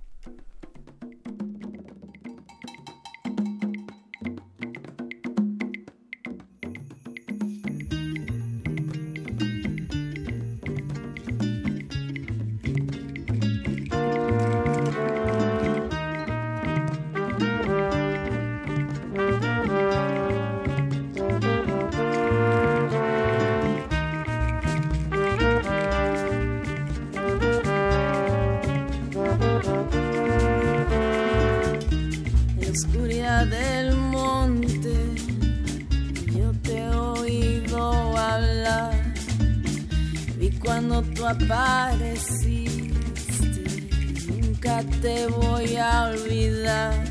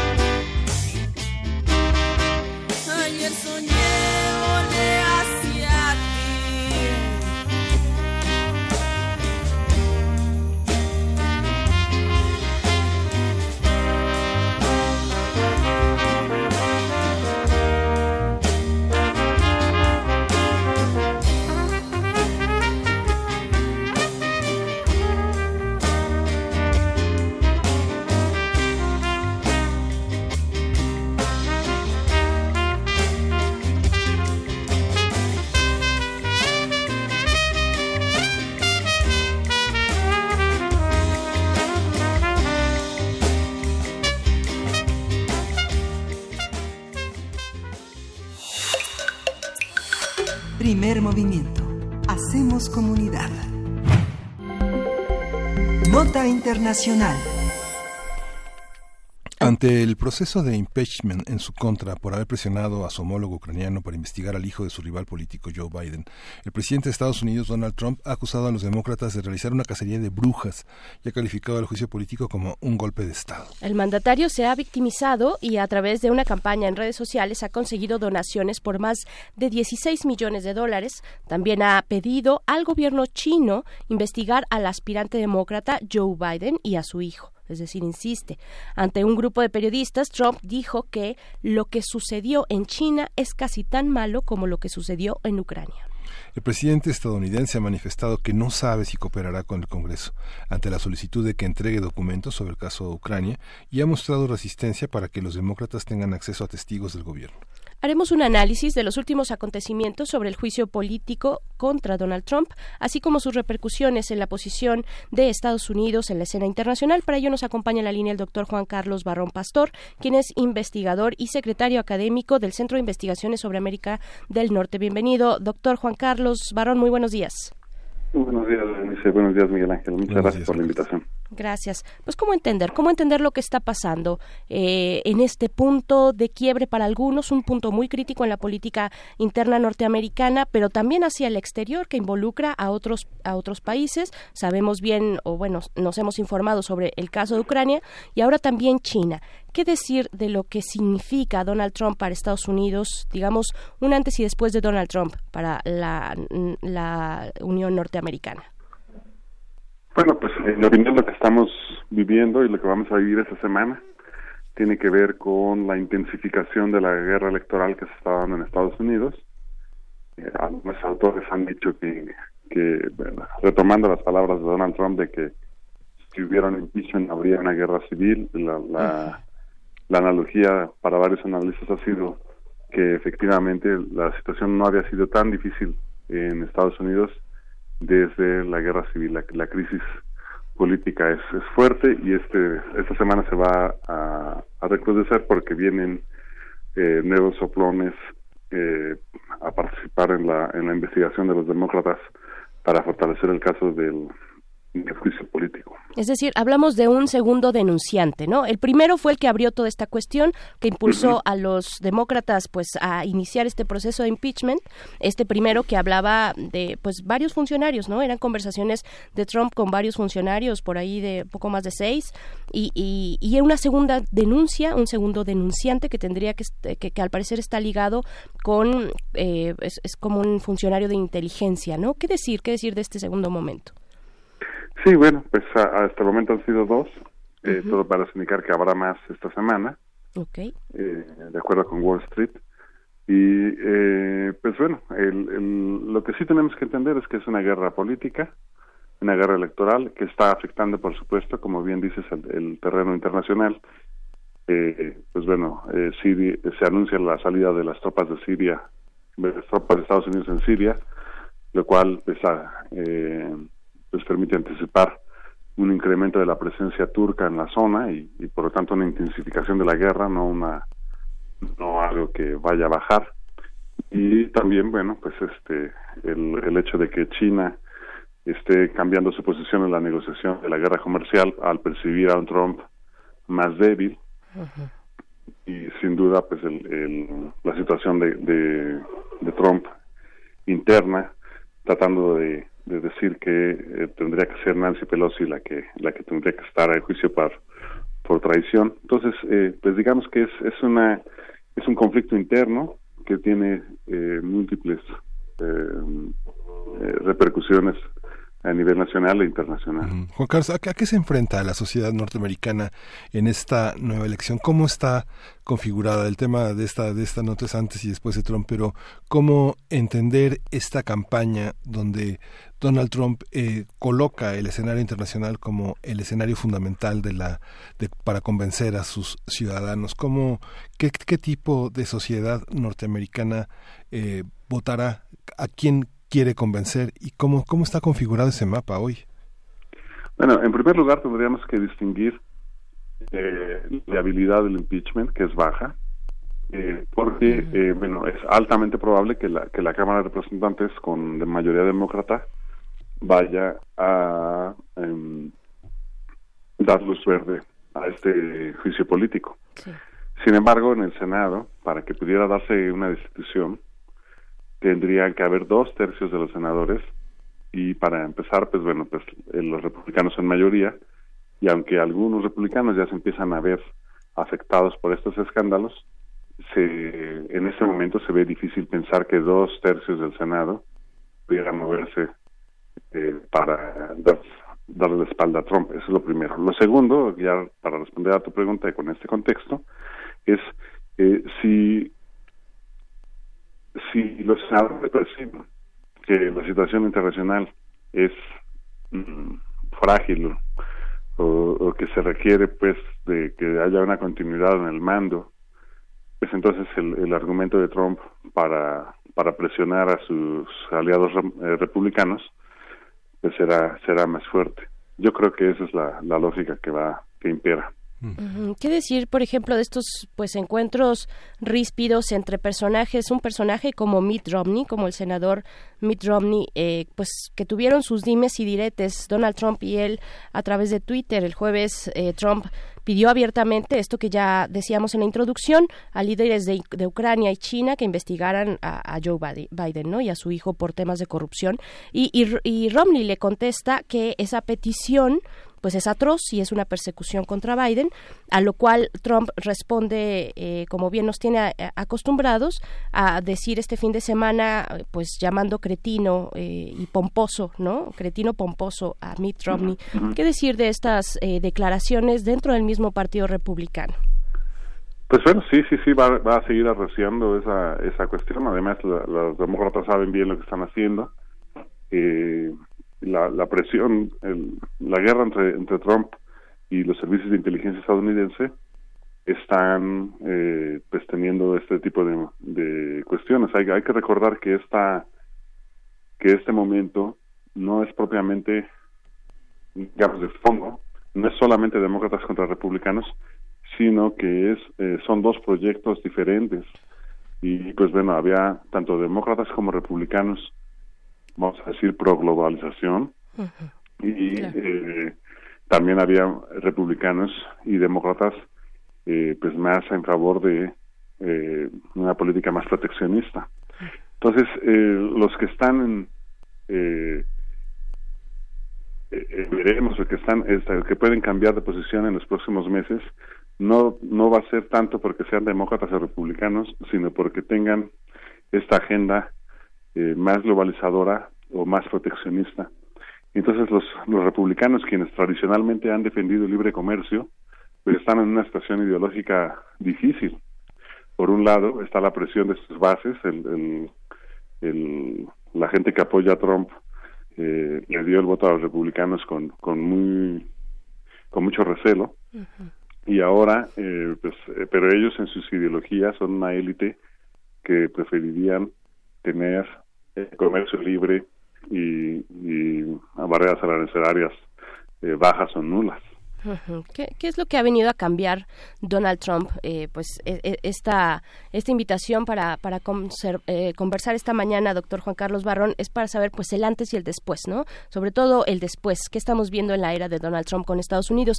Y me interesó mucho una nota que publica el Washington Post, donde dice, me parece con mucha claridad, eh, dice de esta manera, dice Trump está tomando la política exterior de Estados Unidos como rehén de su propia campaña electoral. Eso eh, me pareció muy claro y me parece que, que pueda ser por ahí donde pueda avanzar tal vez de alguna manera el, el encono, tal vez, o el, el descontento, digamos, de la sociedad norteamericana, no lo sé, tal vez la más informada, eh, pero, pero qué decir, digamos ya también eh, hacia un comentario de cierre sobre lo que podemos empezar a ver para las siguientes, los siguientes días, porque esto es una situación que se está moviendo muy rápido, ¿no? Día con día tenemos nueva información. Bueno, definitivamente aquí lo que tendríamos que tener en mente es que, bueno, estoy de acuerdo con lo que dice el Washington Post, pues definitivamente Donald Trump tiene a su alcance eh, utilizar la política exterior para sus fines de reelección, pero también, pues bueno, que yo quisiera que tuviéramos eh, muy claro que en esta guerra eh, electoral que se está recrudeciendo y que está dando de manera anticipada y de manera muy viru- virulenta, también incluye el papel de los medios y entonces el papel de medios como Washington Post o, o New York Times eh, abiertamente en contra de Trump. Y el papel de medios como como Fox News abiertamente a favor de, de la posición presidencial pues nos pone precisamente en una situación en la cual cada vez más personas están leyendo y escuchando únicamente a aquellos analistas que eh, fortalecen su punto de vista y por lo tanto se está incrementando la polarización. Cada vez es menos común que eh, una persona que es seguidora de Trump vaya a informarse en el Washington Post o a escuchar eh, opiniones distintas a la propia, sino que ya nada más está reforzando su, su propia ideología política y eso es el problema de fondo, eh, que no solamente es en Estados Unidos. Por supuesto, es, es un fenómeno eh, de, de medios masivos interesante, ¿no? Un, eh, que están ahí atravesados por, por una cuestión política muy, muy fija, muy abierta, que han dicho tanto de un lado como del otro, pues nosotros nos decantamos por eh, tal o cual postura política en general o ideología tal vez, ¿no? Eh, eso, es. eso ocurre en Estados Unidos. Y, y ya, ahora sí, por último, doctor Juan Carlos Barrón, pues ¿cuál, ¿cuál es el papel que está jugando la inteligencia norteamericana en todo esto? Eh, y, y Elizabeth Warren también, que tiene, pues, vaya, es de las mujeres en, en cuestiones de inteligencia, pues, mejor preparadas, está en la cima, en el top de, de este tema, ¿no? Sí, sin duda, el- el- el- aunque en este momento Elizabeth Warren está eh, es ligeramente más discreta la, su- la información en torno a ella, definitivamente ella eh, es un elemento clave para entender lo que está pasando. Y, lo- y por supuesto la guerra entre los servicios de inteligencia y Trump no es nueva, va a arreciar, pero también tenemos que tener en mente que eh, Elizabeth Warren y Zuckerberg de Facebook están en abierta confrontación. Entonces, eh, pues bueno, pues todavía eh, está por verse lo que va a pasar en esta en, esta guerra de inteligencias, digamos la, la inteligencia tradicional del, del gobierno de Estados Unidos, que definitivamente ha decidido considerar a Trump como un enemigo para, para su país.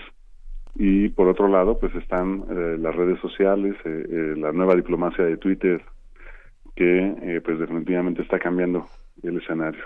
Sí, es interesante es, es- es, este, leer eh, en Twitter a Christopher Landau eh, preguntando sugerencias para dónde pasar el Día de Muertos, ¿no? Es así como bastante cómico. Yo creo que no, no, vio Sí. la película alusiva, ¿dó- ¿dónde pasarla? O sea, hay, hay una parte que, como bien dices, la diplomacia en Twitter es...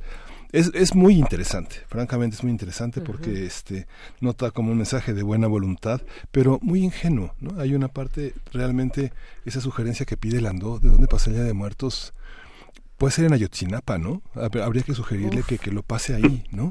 Valdría la pena. En Tamaulipas, Definitivamente. en Veracruz, en Oaxaca, en Guerrero, ¿no? Definitivamente, sí. Es- es- esta situación ha cambiado por completo la manera en la que se hace política, porque en realidad eh, ninguno de esos actores políticos está puede estar tranquilo.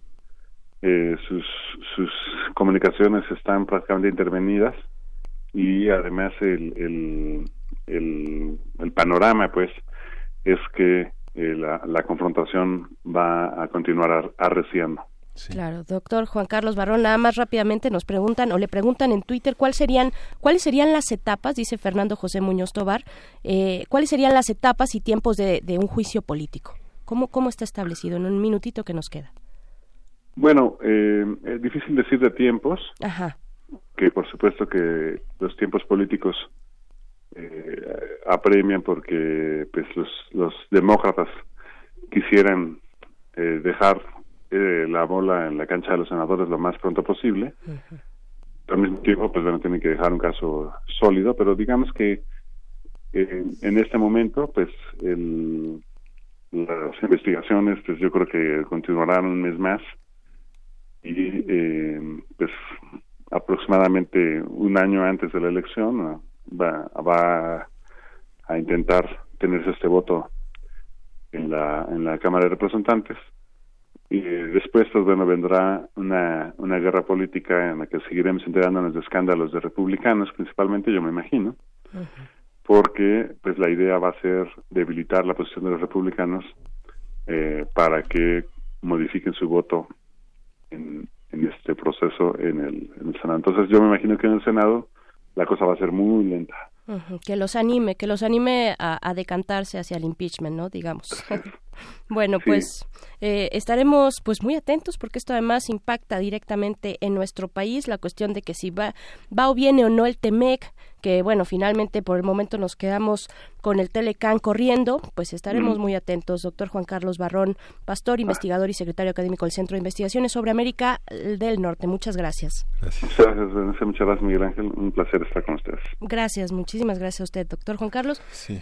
Pues, Pues- ¿cómo lo ves, Miguel Ángel? Pues muy interesante, la, la posición de Juan Carlos siempre es muy documentada, siempre Sí. es muy crítica y lúcida. Eh, vale la pena señalar que, como se había propuesto para este lunes, antes y después de Trump corren eh, muchas, muchas regularidades, en, eh, en muchas homogeneidades en la visión que tienen los Estados Unidos, el gobierno de los Estados Unidos, tanto en la gran división estatal como en la parte desde la Casa Blanca las políticas eh, que inevitablemente son totalmente colonialistas de desprecio hacia la diversidad y de enorme desprecio hacia hacia América Latina lo ha manifestado Trump que ahora ha sumado a toda esta visión el desprecio hacia las organizaciones no gubernamentales el desprecio hacia el periodismo y el desprecio hacia las redes sociales de las que tanto se alimentan ¿no? Así es, así es. Pues bueno, también en nuestras redes sociales nos mandan comentarios. Dice Efren 52, más allá de la lucha electoral, es la lucha entre dos proyectos, nacionalista contra globalista financierista.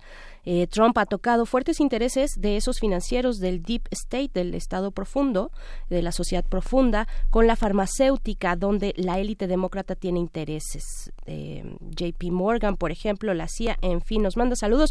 Y R. Guillermo dice, falta mencionar a los grupos sionistas que son determinantes en la política de Estados Unidos. Así es, no lo mencionamos en este momento, pero cuando hemos, le hemos dado el repaso en toda esta cuestión en Israel sobre sus múltiples eh, elecciones y sobre el rumbo de Benjamin Netanyahu, lo hemos abordado en aquellos momentos también. Pues bueno, ahí están sus comentarios en nuestras redes sociales. Vamos a hacer un corte, nos despedimos de la radio Universidad de Chihuahua hasta el... No es cierto, de la radio Nicolaita. Muy buenos días, nos encontramos mañana, son las nueve. Vamos al corte. Síguenos en redes sociales. Encuéntranos en Facebook como Primer Movimiento y en Twitter como arroba PMovimiento. Hagamos comunidad.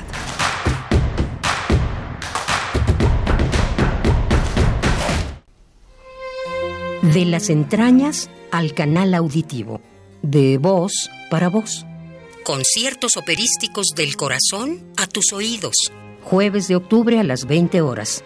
Entrégate a la escucha con Gio Tabrazio. Arias de amor para tenor, soprano y contratenor. Heroínas transgresoras. La locura en la ópera. A cargo de Luz Angélica Uribe, soprano. Ecos del Virreinato por el ensamble vocal Adromos.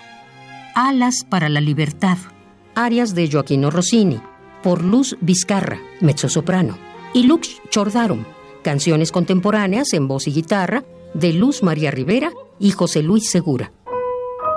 Todos los jueves de octubre a las 20 horas, entrada libre. Deja que la voz le hable a tus sentidos.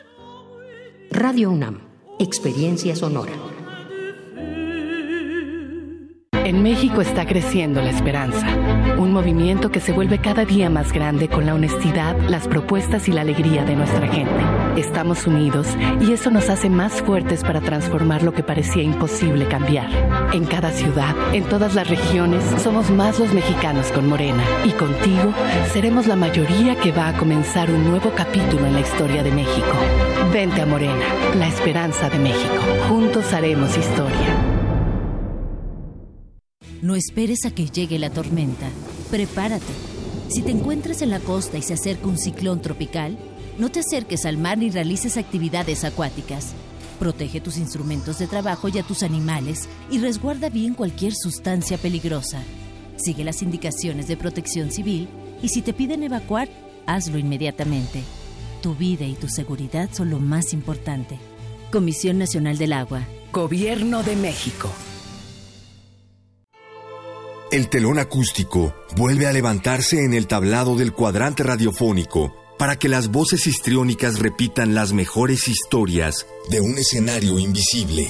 Radio UNAM te invita a reescuchar los mejores radioteatros de su fonoteca en el programa Aventuras Soníricas, dirigidas por Eduardo Ruiz Aviñón, con textos de Elena Garro, Carlos Olmos, Vicente Quirarte, Roberto Coria, Frederick Durrenmatt, Edgar Allan Poe, Mary Shelley, William Polidori, H.P. Lovecraft, Bram Stoker, Samuel Beckett, Jack London, Herman Melville, entre otros.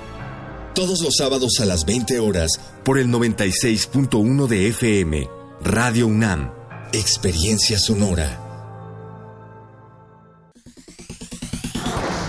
Prisma RU.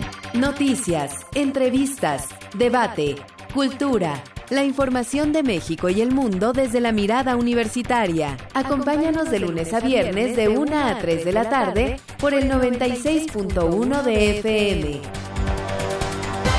Prisma RU. Relatamos al mundo. Conduce Deyanira Morán.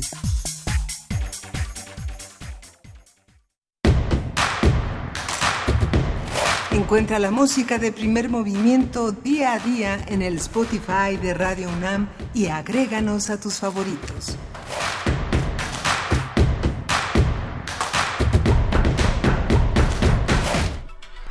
Estamos de vuelta, muy buenos días. Eh, continuamos en cabina cuando son las nueve con cuatro minutos de la mañana de este lunes. Es lunes apenas 7 de octubre. Eh, pues estamos en cabina. Miguel Ángel Quemain, ¿cómo estás? Buenos días. ¿Qué- Hola, se pone rebelde tu celular. Se pone rebelde ¿no? mi celular, no sé qué quiere decir. Quiere eh, decir que lo tienes que, que, que quitar cualquier tipo de, darte el tiempo de quitar cualquier tipo de sonido que pueda salir a esta hora, poner ahí un candadito eh, para que el celular pues se espere. Sí. Que se espere, pues estamos ya de vuelta aquí en este lunes. Como todos los lunes, pues les agradecemos eh, que eh, estén, bueno, más bien les invitamos a que visiten la Gaceta Universitaria, que les agradecemos. Eso es al final de la emisión. Eh, la Gaceta Universitaria, que fíjense, en esta ocasión, bueno, dedica su portada a la FAD, eh, como manantial creativo, así lo, lo titula, así cabecea la portada de la Gaceta en este día, a la FAD, que es la Facultad de Artes y Diseños de la UNAM. Pero, pero yo quería comentarles sobre otra nota donde la Gaceta presenta eh, azoteas verdes, presenta esta nota de azoteas verdes, sistemas que refrescan las grandes urbes, porque seguramente, bueno, ustedes recordarán si nos siguen eh, cotidianamente que la semana pasada estuvimos hablando sobre alimentos orgánicos y alimentación sustentable, pues bueno, me parece que es una nota interesante eh, pues acercarse a esto que presenta la, la Gaceta, especies nativas de México como los nopales, magueyes, eh, siempre vivas y amoles aportan servicios medioambientales importantes. Creo que nos podemos dar un norte, podemos eh, tener un horizonte por donde empezar leyendo esta nota si eh, tenemos la intención de contribuir a la cuestión climática eh, en, bueno, y a, mejorar también el, el ambiente en las ciudades, hablando de la Ciudad de México, por supuesto, en las grandes ciudades, con esto que son las azoteas verdes, que pues pareciera una moda, pero cada vez más personas pues están en esa conciencia al menos de lo que significa pues nuestro aporte eh, hacia el cambio, bueno, hacia la cuestión climática, ¿no? Sí, justamente esta, esta parte es fundamental. Y bueno, venimos de unas dos horas muy intensas, muy interesantes. Tuvimos la, la presencia de justamente de Alister Guerrero, que es representante de Serapaz en el Frente por la Libertad de Expresión y Protesta Social, y comentó sobre el sentido de las marchas, la actitud del gobierno y el origen de las protestas. Es muy interesante mostrar. Hay una hay un ensayo que este nos apareció en nuestra línea de tiempo una pregunta cuál es el origen de todo esto ¿no? hay una hay una visión muy interesante que Carlos Illades ofrece en la revista Anexos eh, de, de, de 2014 pero que está en línea muy eh, de una manera muy muy fácil de acceder. Wilhelm Bettling el sastre fundador del comunismo alemán eh, mu- muestra cómo en los años 50 surgen estos bloques negros y luego hace una interesante indagación sobre la presencia de estos bloques negros en, el dos- en 2012 con la toma de posesión de Enrique Peña Nieto y esta, esta manera de mostrar cómo el Estado era capaz de aplastar cualquier protesta social y lo hizo con unos grupos que fueron a este infiltrados y encarcelados para mostrar lo que les esperaba en ese sexenio que fue un sexenio de mano dura y sobre todo para la expresión. Hay una hay una parte que ahora justamente ayer ayer este fin de semana se entregaron los premios de la Sociedad Interamericana de Prensa y solo un mexicano fue distinguido. Fue Darío Castillejos un caricaturista muy importante de la camada de Ríos de la camada de Naranjo de Elio Flores un alumno muy destacado que trabaja en el Imparcial de Oaxaca y que fue distinguido en una máquina de escribir en una cuerda floja donde este el periodista le espera todo un sembradío de este de ataúdes que representa la- las consecuencias de la libertad de expresión en México ¿no? es muy interesante y muy significativo esa esa visión de Darío Castillejos. Felicidades para este colega para este compañero. Fue el único mexicano premiado de los 14 premios.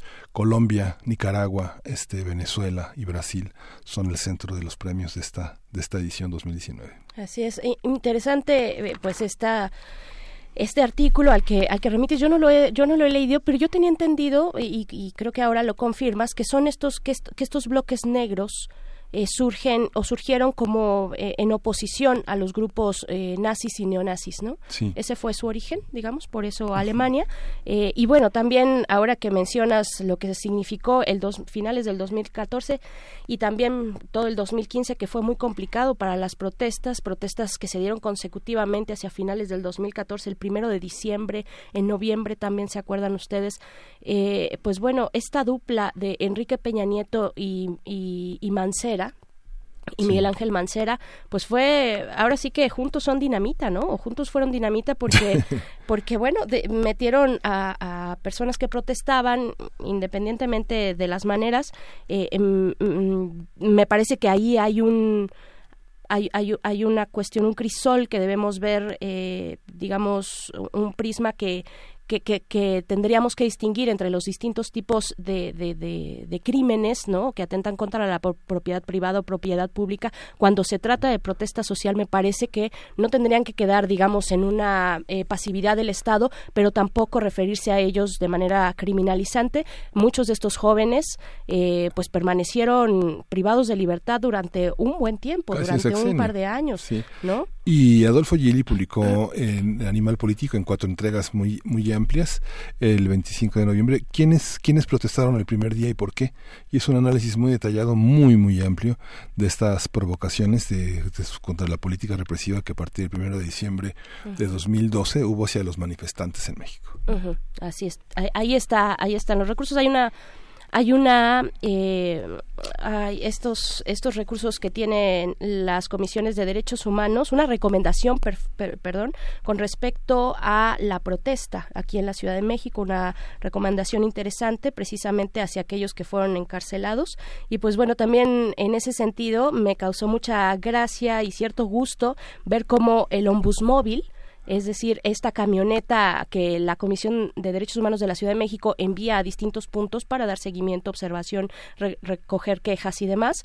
Eh, esta, este ombusmóvil sigue con las pintas de la manifestación del 16 de agosto, eh, esta manifestación de las mujeres, y lo dejaron ahí ya como testigo gráfico de aquella manifestación, lo dejaron y así corrió también este 2 de octubre eh, a lo largo de la marcha el ombusmóvil de la Ciudad de México con estas pintas eh, feministas eh, llenas de glitter y demás. Pero bueno, vamos ahora sí a la poesía necesaria, poesía ¿verdad? Primer movimiento. Hacemos comunidad. Es hora de Poesía Necesaria. Pues hoy, hoy la poesía necesaria eh, está dedicada a un poema de Jorge Ruiz Dueñas, quien mañana ingresa a la Academia Mexicana de la Lengua como un académico de número en la sala Manuel M. Ponce del Palacio de Bellas Artes a las 7 de la noche y es una bienvenida que le va a dar el historiador, el antropólogo, el ensayista Roger Bartra. Es una, es una, es una locución, una enunciación de la gratitud hacia el poeta León Felipe y justamente el poema que voy a leer forma parte de un libro muy importante en la trayectoria de Ruiz Dueñas, quien fue un asistente personal de este gran poeta español, que forma parte de Tornaviaje, un poema que está dedicado, un poemario que está dedicado a León Felipe, y que forma parte de la selección que hizo Héctor Carreto en material de lectura número 194 que publica la UNAM en esta colección tan importante para, para, México. Eh, el pescador del sueño. Dice, a la deriva, las, lo voy a acompañar con una canción de Amalia Rodríguez, con un fado que se llama La Casa Portuguesa, que muchos eh, amantes del fado lo deben de conocer y es una de las grandes, grandes, grandes canciones que interpretó eh, esta, esta mujer que cumple 20 años de que ya no está con nosotros, justamente este año. Eh, ella se fue a Amalia Rodríguez en 1999. El pescador del sueño dice así. A la deriva, las pupilas de los náufragos estallan en mi interior, iluminan la carne, hacen el mediodía en mis pensamientos, desde ahí me abordan visiones de la tierra firme y padezco así, de nuevo, la fatiga de los atracaderos, me posesiono de las dársenas y de sus aduanas, busco el arrebato callejero, me uno a la huelga de los muelles, amago el orbe comercial y las bodegas, catedrales vacías, se hacen clausurar con el silencio. Hospiciano de nuevo vaga mi recuerdo con la consigna de la libertad y en la mano de los huérfanos tomo mi propia mano y con su ansia recupero la angustia y mi rabia en su derrota caen letrinas que van a la subterránea ciudad, acueductos de inesperado encuentro, de pestilente hallazgo, arroyos turbios, rápidos, cloacales. En la mañana de zinc palpo la carne de mi entraña, construyo islas y desembarco esclavos. Dentro de mí, patrón y marinero, las cartas de navegación son referencias y memorias, ojos de hombres y mujeres que esperan a los liberados, ojos de infantes en los albergues y de estibadores en los nosocomios, los de muchachas de madrugada en las empacadoras, los ojos nostálgicos de los viejos en la playa, los ojos infinitos de la gente de mar. Flota mi cuerpo para medir los litorales, corto rutas náuticas, sondeo radas, tropiezo con los seres acuáticos, cruzo latitudes y longitudes, y los trópicos y el Ecuador me dan vueltas, y las grandes migraciones de los mares, los hielos árticos y antárticos, las costas ardientes, las aguas interiores, encallo en bancos y me abrigo en ensenadas, amo a las mujeres de los puertos y hundo mi carne en otras carnes, gozo de su piel infinita, y en todos esos sitios doy recuerdos y los gano, así con la tarde sanguínea, la bitácora documenta mis emociones, mi tradición, mi tradición es deslizarme en las olas con los hijos, es jalar del anzuelo y resistir el atemporal. Es la mala pesca, es la sangre en los canales, es amar esta posesión universal, aferrarse a las rocas como alimaña costera de los mares tropicales y de las corrientes gélidas. Es el fruto del agua salobre y aguardar al sol en alta mar. Para mí no hay especies reservadas, capturo en todas las aguas y en todas las distancias, hago de mi pesca un pronunciamiento ribereño y enfrento los riesgos de mi propia captura. En esta suerte vuelvo a la taberna y a aquella callejuela que encerraba el golpe delator de mi carrera. Vuelvo a la macana, a la picana, a las banderas rojinegras, a la fuerza pública y al interés público, a las paredes alitrosas de las cárceles portuarias, al hedor de los desperdicios, a la neblina que veo avanzar en cautiverio, a las fichas policiales, a expedientes con olores a facturas, a conocimientos de embarque, a timbres y sellos, a la tinta en los dedos y en los sellos azules, a la astenia y al quebranto de los huesos, a la nostalgia de sí mismo, de mí mismo, solo, derivando en la conciencia propia y en la ajena, flotando como los desechos, mutilado en mi ánimo como al principio de la caída y del deseo prohibido, de la muerte marina, derivando con las aves del mar a la deriva en el tiempo y a la deriva en el mar.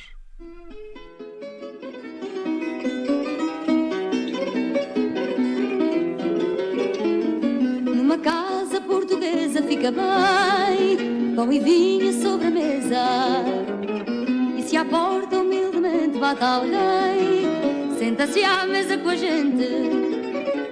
Fica bem esta franqueza, fica bem, que o povo nunca desmente.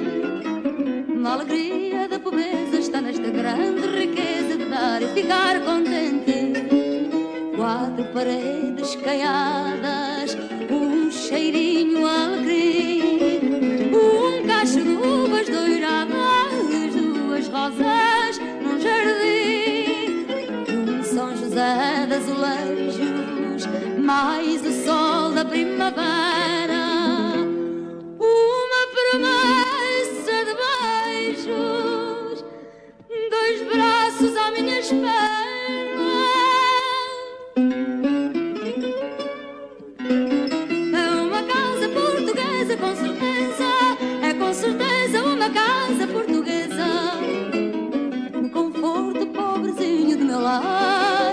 A fartura de carinho. E a cortina da janela, o luar, mais o sol que bate nela. Basta pouco, poucochinho para alegrar uma existência singela. Mas só amor, pão e vinho e caldo verde, verdinho a fumegar na tigela. Quatro paredes caiadas, um cheirinho alegre, um cacho de rosas num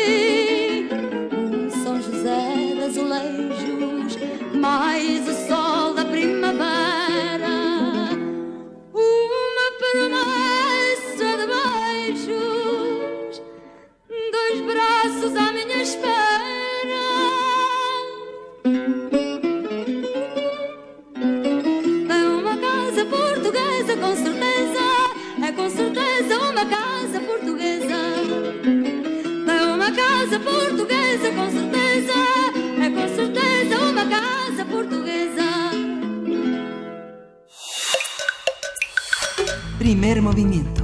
Hacemos comunidad. La mesa del día. Eduardo Medina Mora renunció el pasado jueves a la Suprema Corte de Justicia de la Nación y dejó el cargo de ministro 11 años antes de finalizar su periodo en el 2030. En su conferencia matutina del viernes, el presidente Andrés Manuel López Obrador consideró que la dimisión del ministro fue para enfrentar las investigaciones en su contra por parte de la Unidad de Inteligencia Financiera de la Secretaría de Hacienda a cargo de la Fiscalía General de la República. Este fin de semana, Santiago Nieto, titular de la Unidad de Inteligencia Financiera, confirmó que Medina Mora es investigado por presunto lavado de dinero y trata. El funcionario también declaró que el exministro protegía integrantes del gobierno de Enrique Peña Nieto. Así es, Medina Mora se integró a la Suprema Corte en 2015 en un proceso cuestionado por su cercanía con el presidente Enrique Peña Nieto.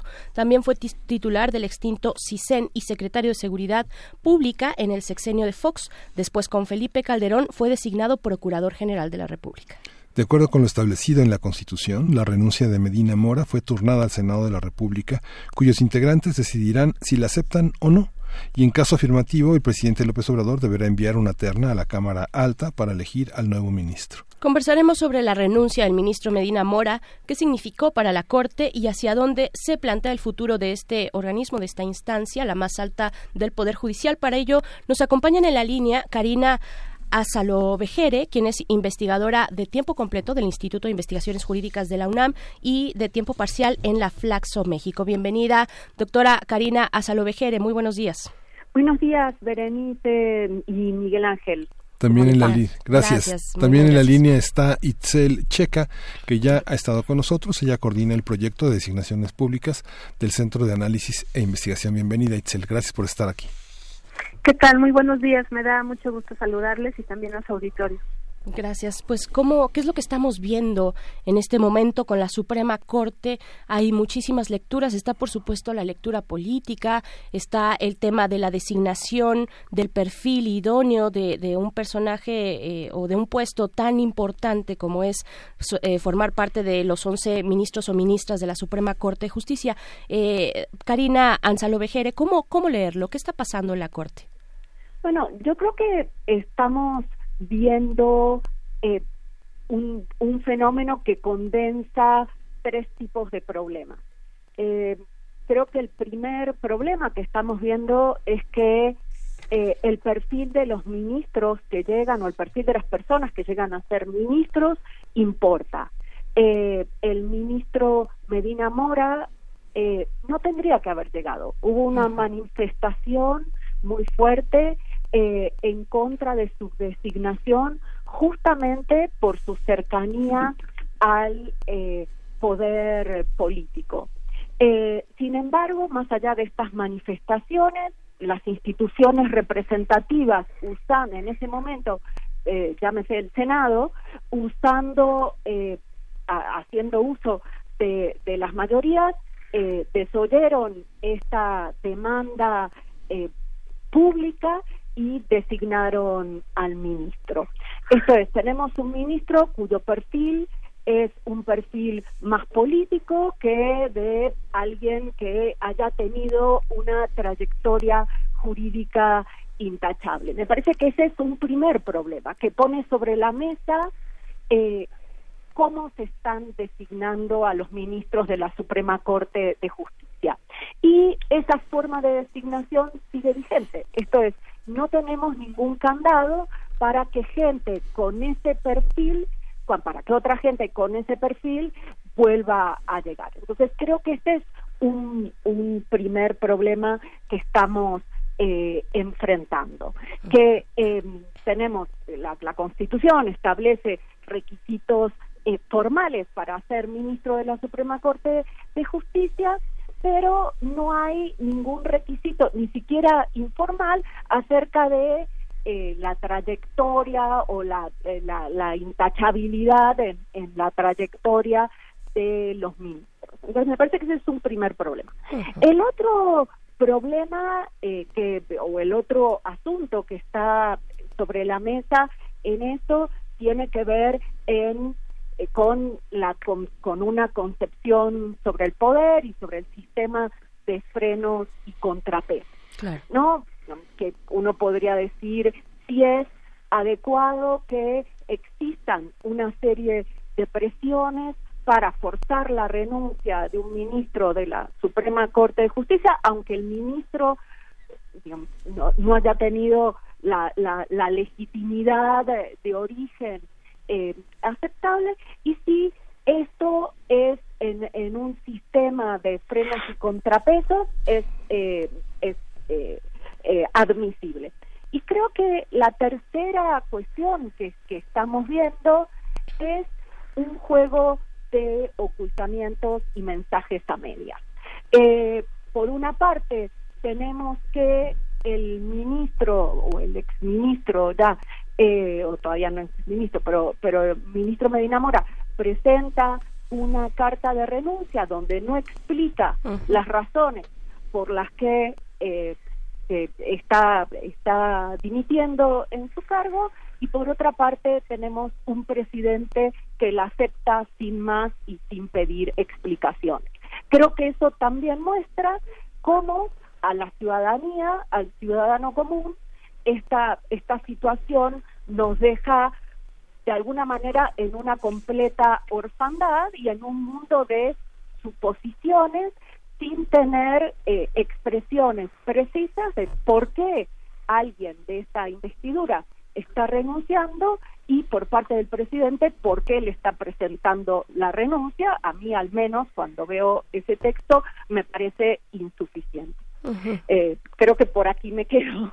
Muy bien, muy bien. También preguntarte a ti, Itzel Checa, que ya has estado con nosotros para el tema, pues hace dos semanas, para el tema de la eh, de los perfiles de ombudsperson en la Comisión Nacional de Derechos Humanos que está en este proceso también, y ahora con el tema de la Corte, que creo que ha sido una de las motivaciones más, más grandes, tal vez, del Observatorio de Designaciones al cual tú perteneces, o sea, estuvieron presentes en ese momento en 2015 con la designación de Medina Mora, esa polémica de la que de la que estamos hablando ahorita, y, y se han preocupado puntualmente por eh, por delinear, por proponer, por pensar y repensar, eh, reflexionar sobre el, ese perfil idóneo que se queda fuera de la formalidad de la Constitución, que de pronto no nos es, no nos es suficiente. ¿Qué podrías decir, eh, Itzel Checa, eh, desde el Observatorio de Designaciones? Pues coincidiendo mucho con lo que menciona Karina, yo diría que este caso nos llama a tomarnos en serio los procesos de designación eh, y que no se convierte y que no se vea como un mero trámite donde en realidad le podemos dar cabida a cualquier persona solamente porque es cercana o porque está eh, no para cubrir ciertos intereses. Entonces nos parece que las designaciones apelan a que realmente son mecanismos que nos permiten fortalecer a las instituciones y hacer que las personas más adecuadas sean las que lleguen. Y esto eh, necesita que estos procesos de liberación sean lo más transparente, con toda la información, que permitan justamente una deliberación y un escrutinio amplio, profundo, exhaustivo, donde haya eh, posibilidades incluso de dar información y que esta información también sea tomada en cuenta, porque como tú lo señalabas, en 2015 y digamos gracias a ese proceso o de ese proceso surge nuestro hashtag de sin cuotas ni cuates eh, empezó a cobrar vida porque lo que veíamos es que no necesitamos ni cuotas ni cuates eh, ni cuotas partidistas en los cargos, sino las mejores personas. Y entonces, eh, pues los partidos no se han tomado muy en serio. En 2015 y ahora, digamos, este caso lo ilustra muy bien, pero también ahora, eh, en esta nueva administración, pues el Senado ha llevado a cabo dos procesos de designación de un ministro y una ministra, donde se han dado también serios cuestionamientos. Recordaremos el caso de la ministra contratista y eh, y para el Senado no hay razón suficiente porque entonces ya son acuerdos que ellos tienen y entonces puede pasar no cualquier persona entonces me parece que este es un llamado a que si estamos pensando o al menos aludiendo en la narrativa a una transformación que también esa transformación pasa por tener otro tipo de designaciones y otro tipo de personas donde esas prácticas de antes no se estén repitiendo ahora. Y entonces nosotros desde el Observatorio Ciudadano sí estamos haciendo un llamado al Ejecutivo, porque la Constitución así lo, lo marca, un llamado al Ejecutivo para que haga un proceso de preselección de la terna.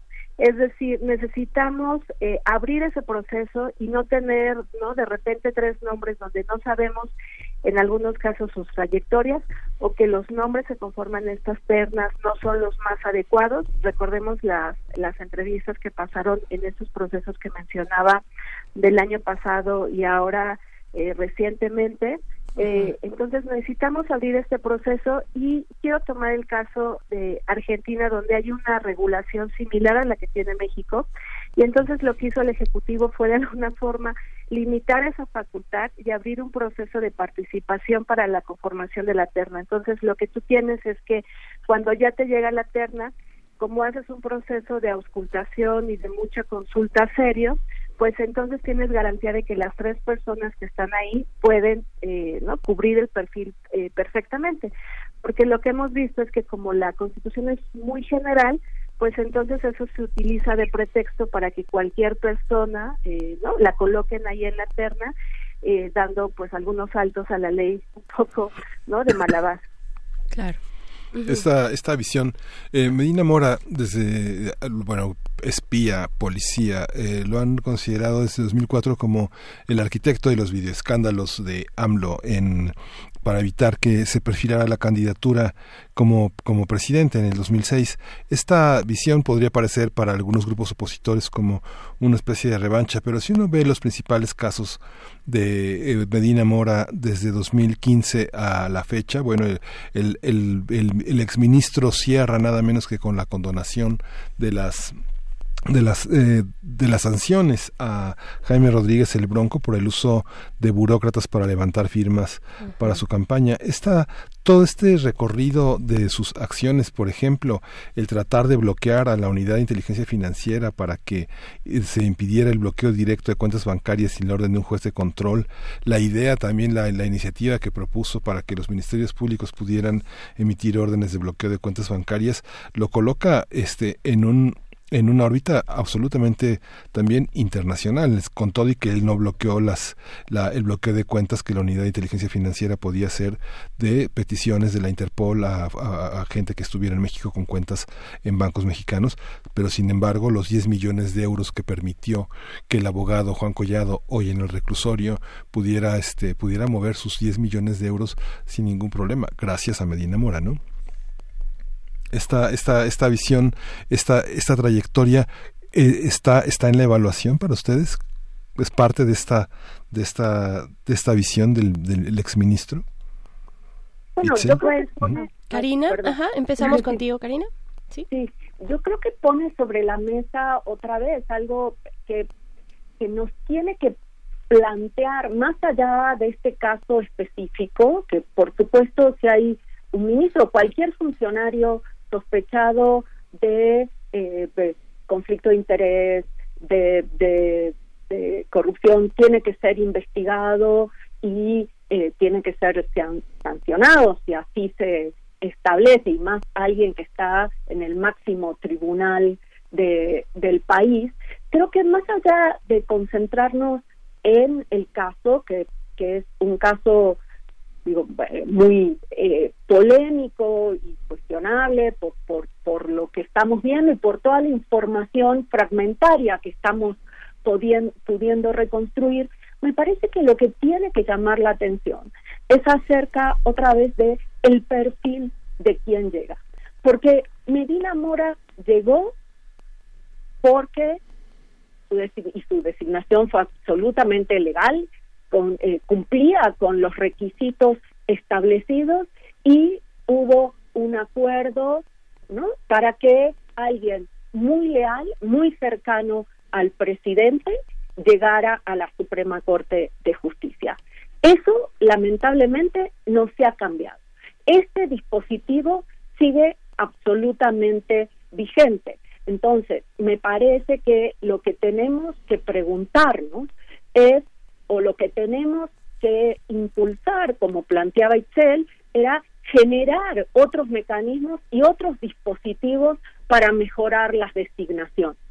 Que sabemos que los que estudiamos poder judicial y la relación entre poder judicial y poder político, sabemos que siempre es tensa y sabemos que todos los gobiernos cuando pueden designar quieren designar a gente cercana ideológicamente a sus posiciones. Pero una cosa es designar a alguien cercano ideológicamente a las posiciones y otra cosa es designar a alguien leal políticamente. Y me parece que lo que tenemos que reafirmar o tenemos que eh, estar al tanto es de que hoy ese dispositivo que permite designar eh, leales sigue absolutamente vigente y que en vista de que en, pocos días más vamos a estar enfrentando un nuevo proceso de designación, hay que eh, poder mejorar los mecanismos para que lleguen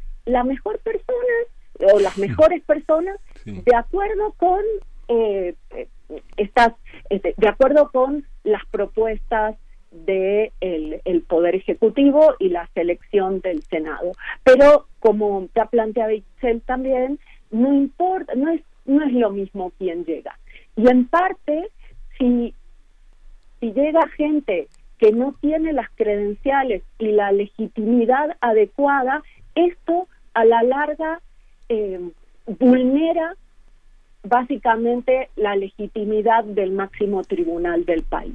Sí. Claro, Itzel, Itzel, ¿qué decir de esto? ¿Qué decir del proceso, no? Estamos hablando, bueno, el perfil también eh, de investigación de Karina Anzolovejere, Anzalovejere, pues es, es muy en, ese, en ese tono y en ese sentido. La Suprema Corte de Justicia, el Poder Judicial y el ámbito del, del, poder político, ¿no? Cómo no, cómo no se pueden tampoco desvincular, pero, pero hay, hay, hay, hay candados, hay pesos, contrapesos para, eh, pues, abonar a la independencia, a la autonomía de un poder tan importante como este, que además ha tenido graves señalamientos de corrupción, de nepotismo, lo ha dicho el mismo ministro presidente Saldívar, lo ha dicho en algún momento, eh, eh, eh, existe eso dentro del Poder Judicial. ¿Cómo ves tú, cómo ven desde designaciones el tema del proceso como tal y qué tenemos que esperar a este momento en el que nos agarra, digamos, no sé si en curva igualmente a todos, sí, sí al, ministro Medina Mora pues le, lo alcanzó el futuro, ¿no? El futuro vino por él a cobrarle, a cobrarle suponemos, tampoco sabemos,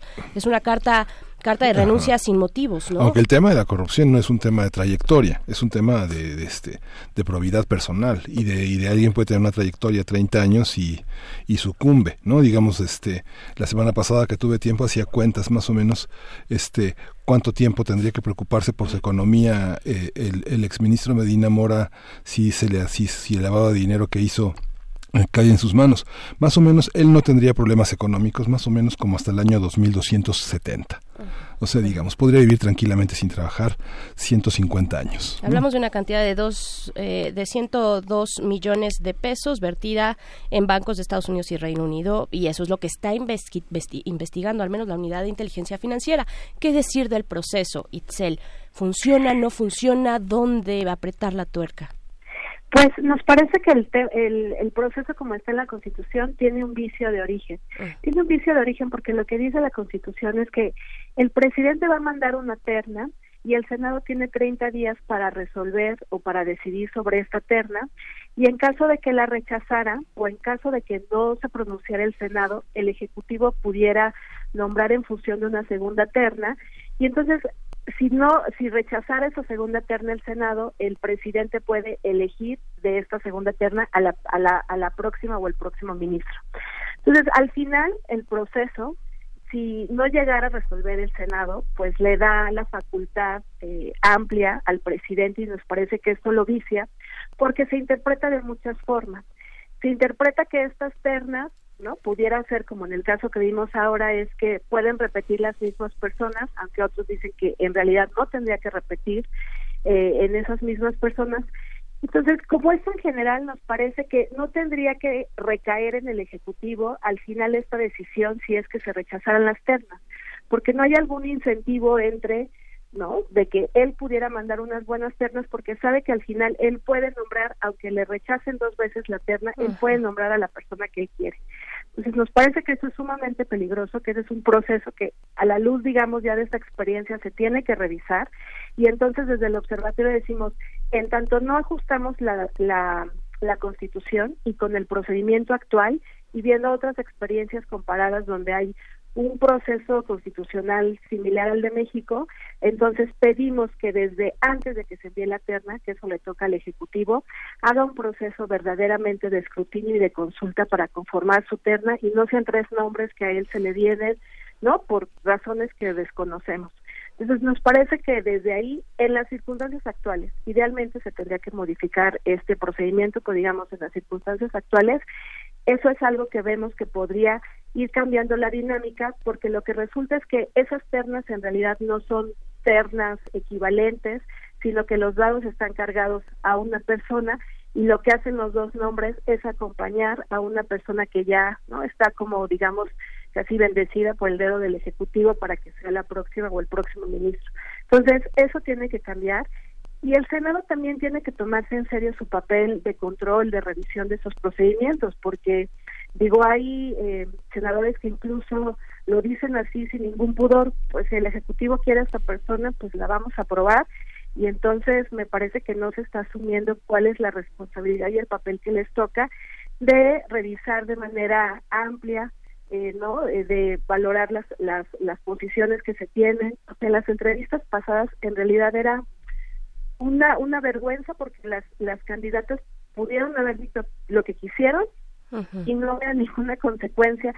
Mintieron en las comparecencias, entregaron información, Senado no revisó esa información y al final tuvimos una designación, pues igual, a modo. Entonces, no el caso de Medina Mora, digamos, no lo vemos tan lejano porque hemos visto casos ahorita en el último año donde dos lugares se han eh, nombrado en estas circunstancias. Entonces, también el Senado tiene que empezar a hacer una interpretación amplia de acuerdo a estándares internacionales de qué perfil necesitamos.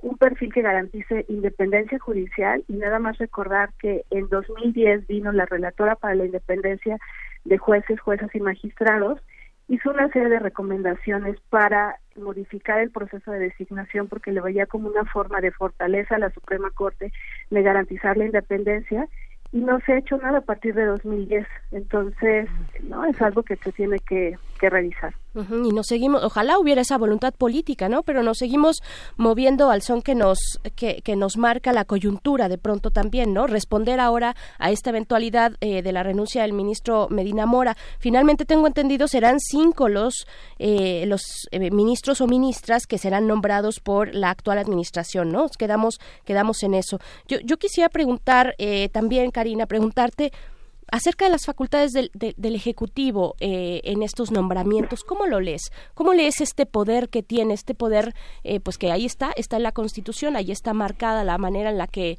en la que se llevan a cabo estos procesos. Pero qué decir, qué implica en términos políticos un, un actor como la Suprema Corte de Justicia.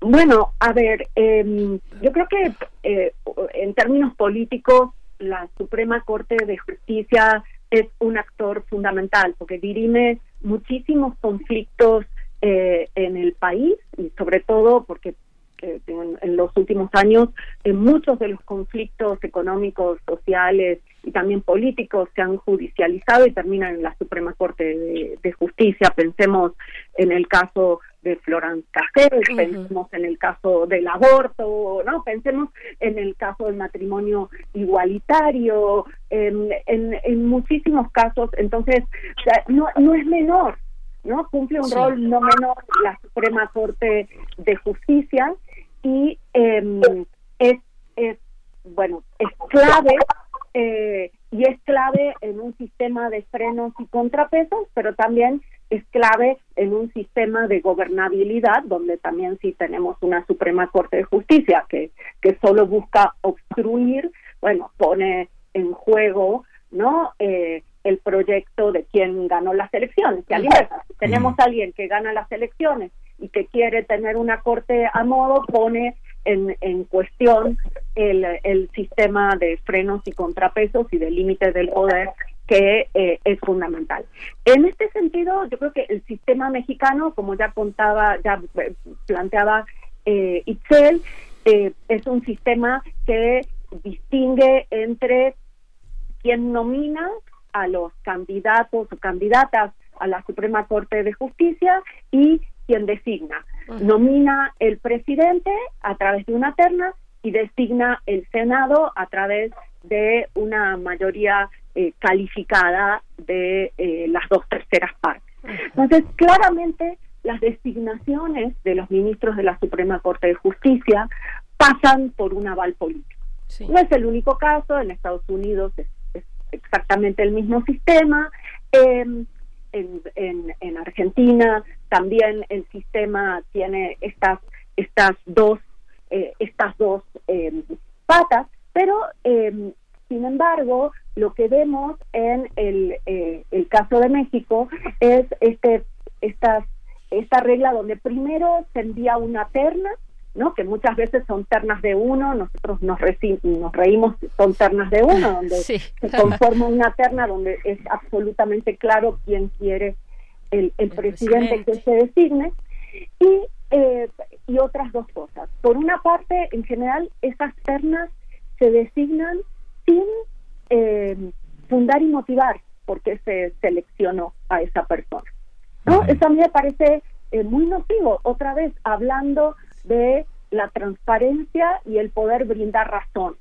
¿No? ¿Por qué estas, estas tres personas son eh, los mejores perfiles o son aptas para llegar a la máxima instancia de justicia en el país. Eso por parte del presidente. Y luego, por parte del Senado, eh, se realizan comparecencias donde no importa la calidad de la comparecencia, como ya veíamos, o no importa eh, la, trayectoria o la, o la calidad de la comparecencia, sino que importan otro tipo de eh, acuerdos. Me parece que nosotros en el, en el Instituto de Investigaciones Jurídicas de la UNAM hicimos un, un documento en, en el cual se propone, entre otras cosas, eh, para los procesos de designación, por una parte, revisar el modelo de ternas y por otra parte, eh, incluir una instancia de consulta pública a organizaciones de la sociedad civil,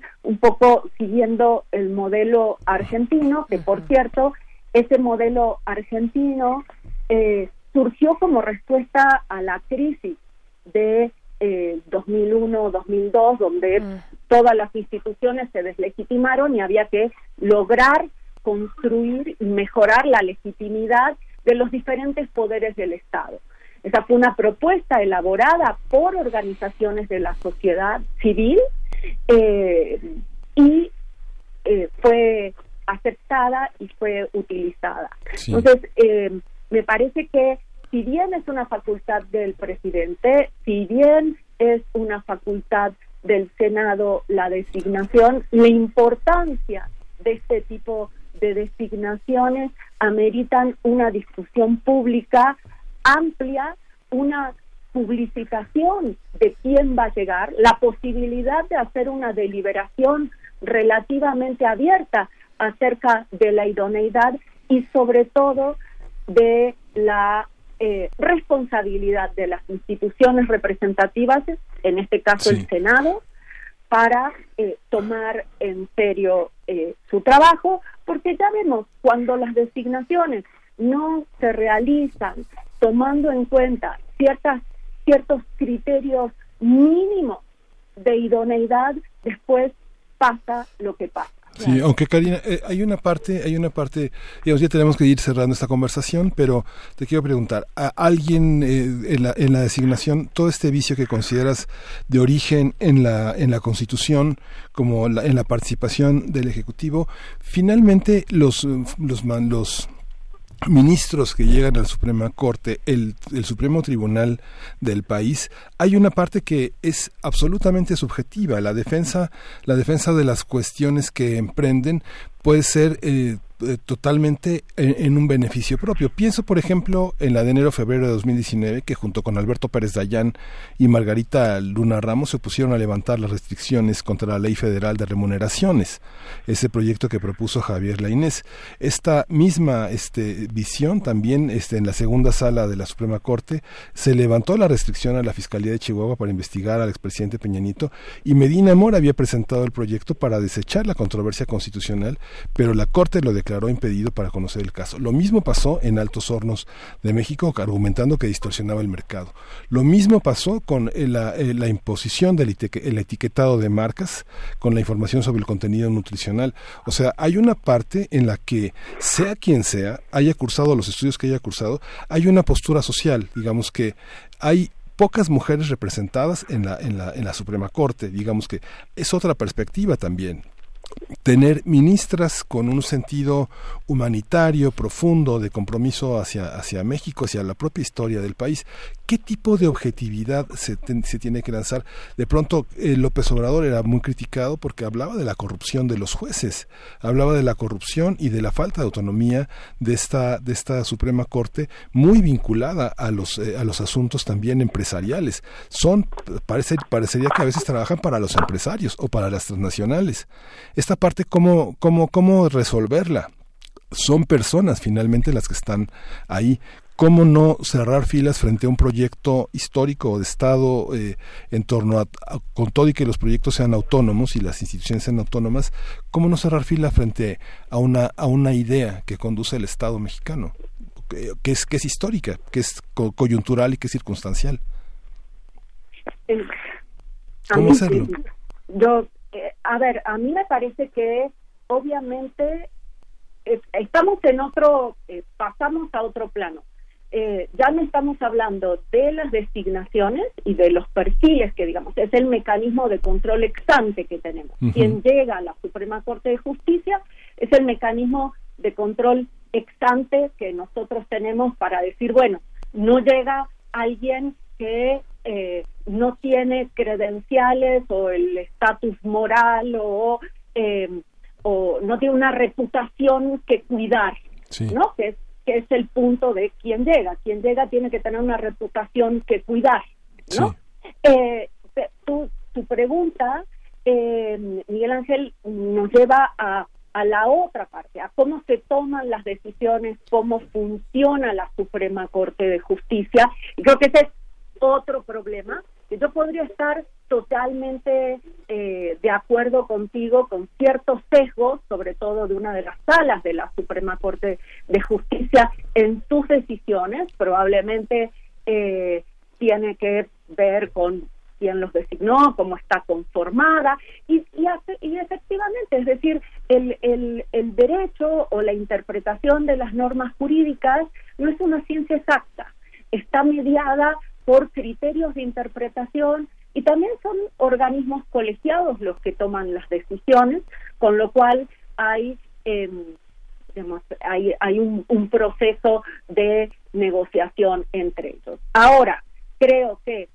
eh, justamente la idea de la Suprema Corte de Justicia o del Poder Judicial como parte de un sistema de frenos y contrapeso tiene que ver con que aunque cambie el gobierno y tenga otro proyecto de país, eh, la institucionalidad y las reglas para poder eh, eh, las reglas de toma de decisiones de esta de esta instancia como es la Suprema Corte de Justicia digamos a la decisión del poder ejecutivo ¿por qué? y yo digo siempre lo mismo porque hoy nos puede gustar o no gustar lo que le gusta lo que quiere este gobierno y yo diría a mí me o sea yo me siento más eh, cercana pero lo que no podemos permitir es que mañana se utilicen medios arbitrarios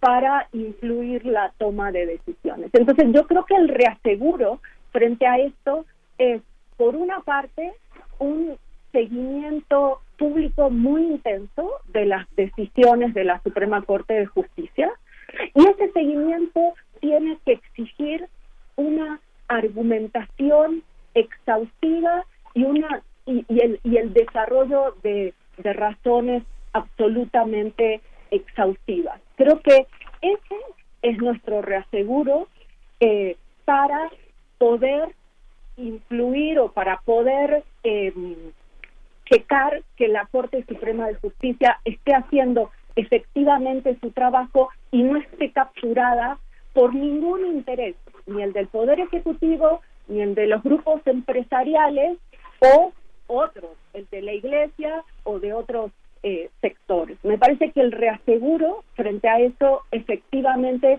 es hacer un seguimiento muy cercano y no sacar el el, dedo del renglón.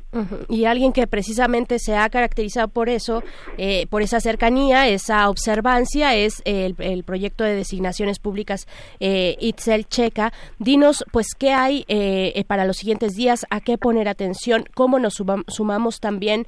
Eh, si ustedes van a estar realizando algún tipo de campaña, si van a retomar el hashtag sin cuotas ni cuates, ¿qué decir ya como comentario decía Itzel? Pues vamos a estar muy atentas y sobre todo eh, empujando a que se modifique este proceso por el cual el Ejecutivo conforma la terna.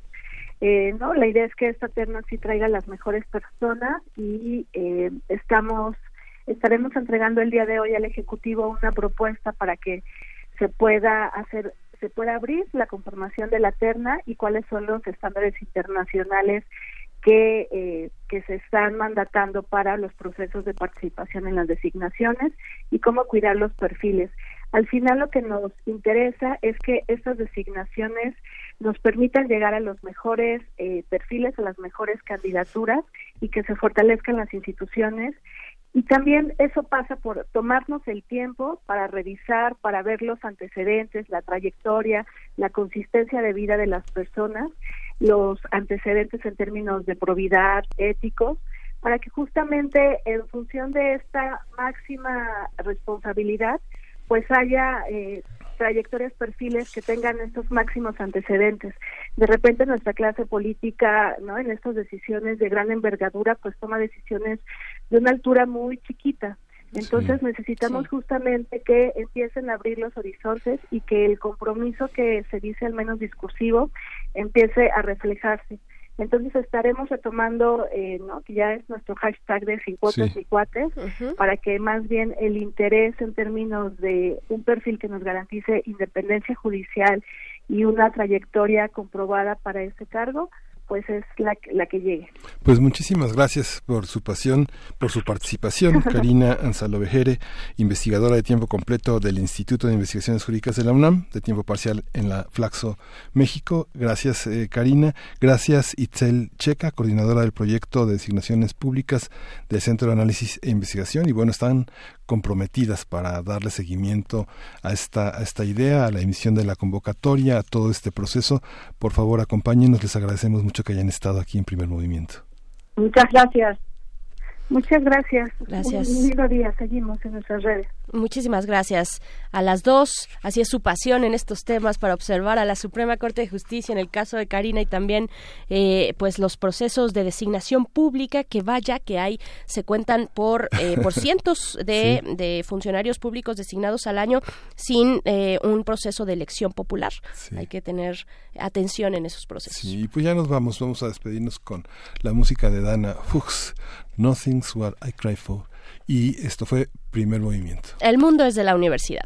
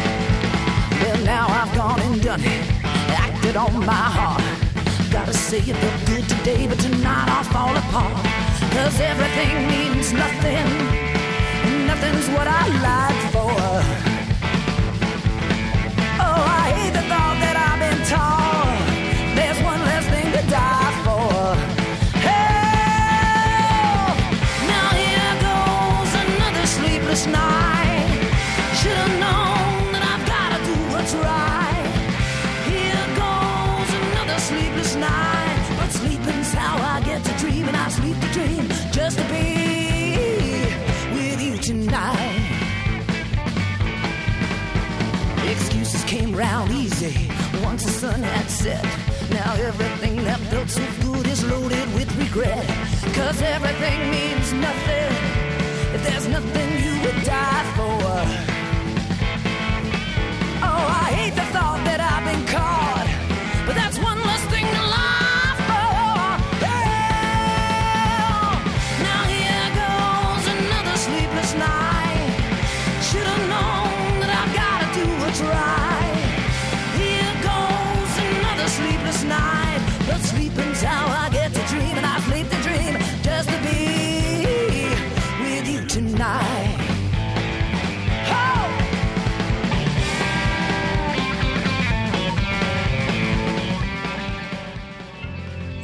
Radio UNAM presentó Primer Movimiento. El mundo desde la universidad.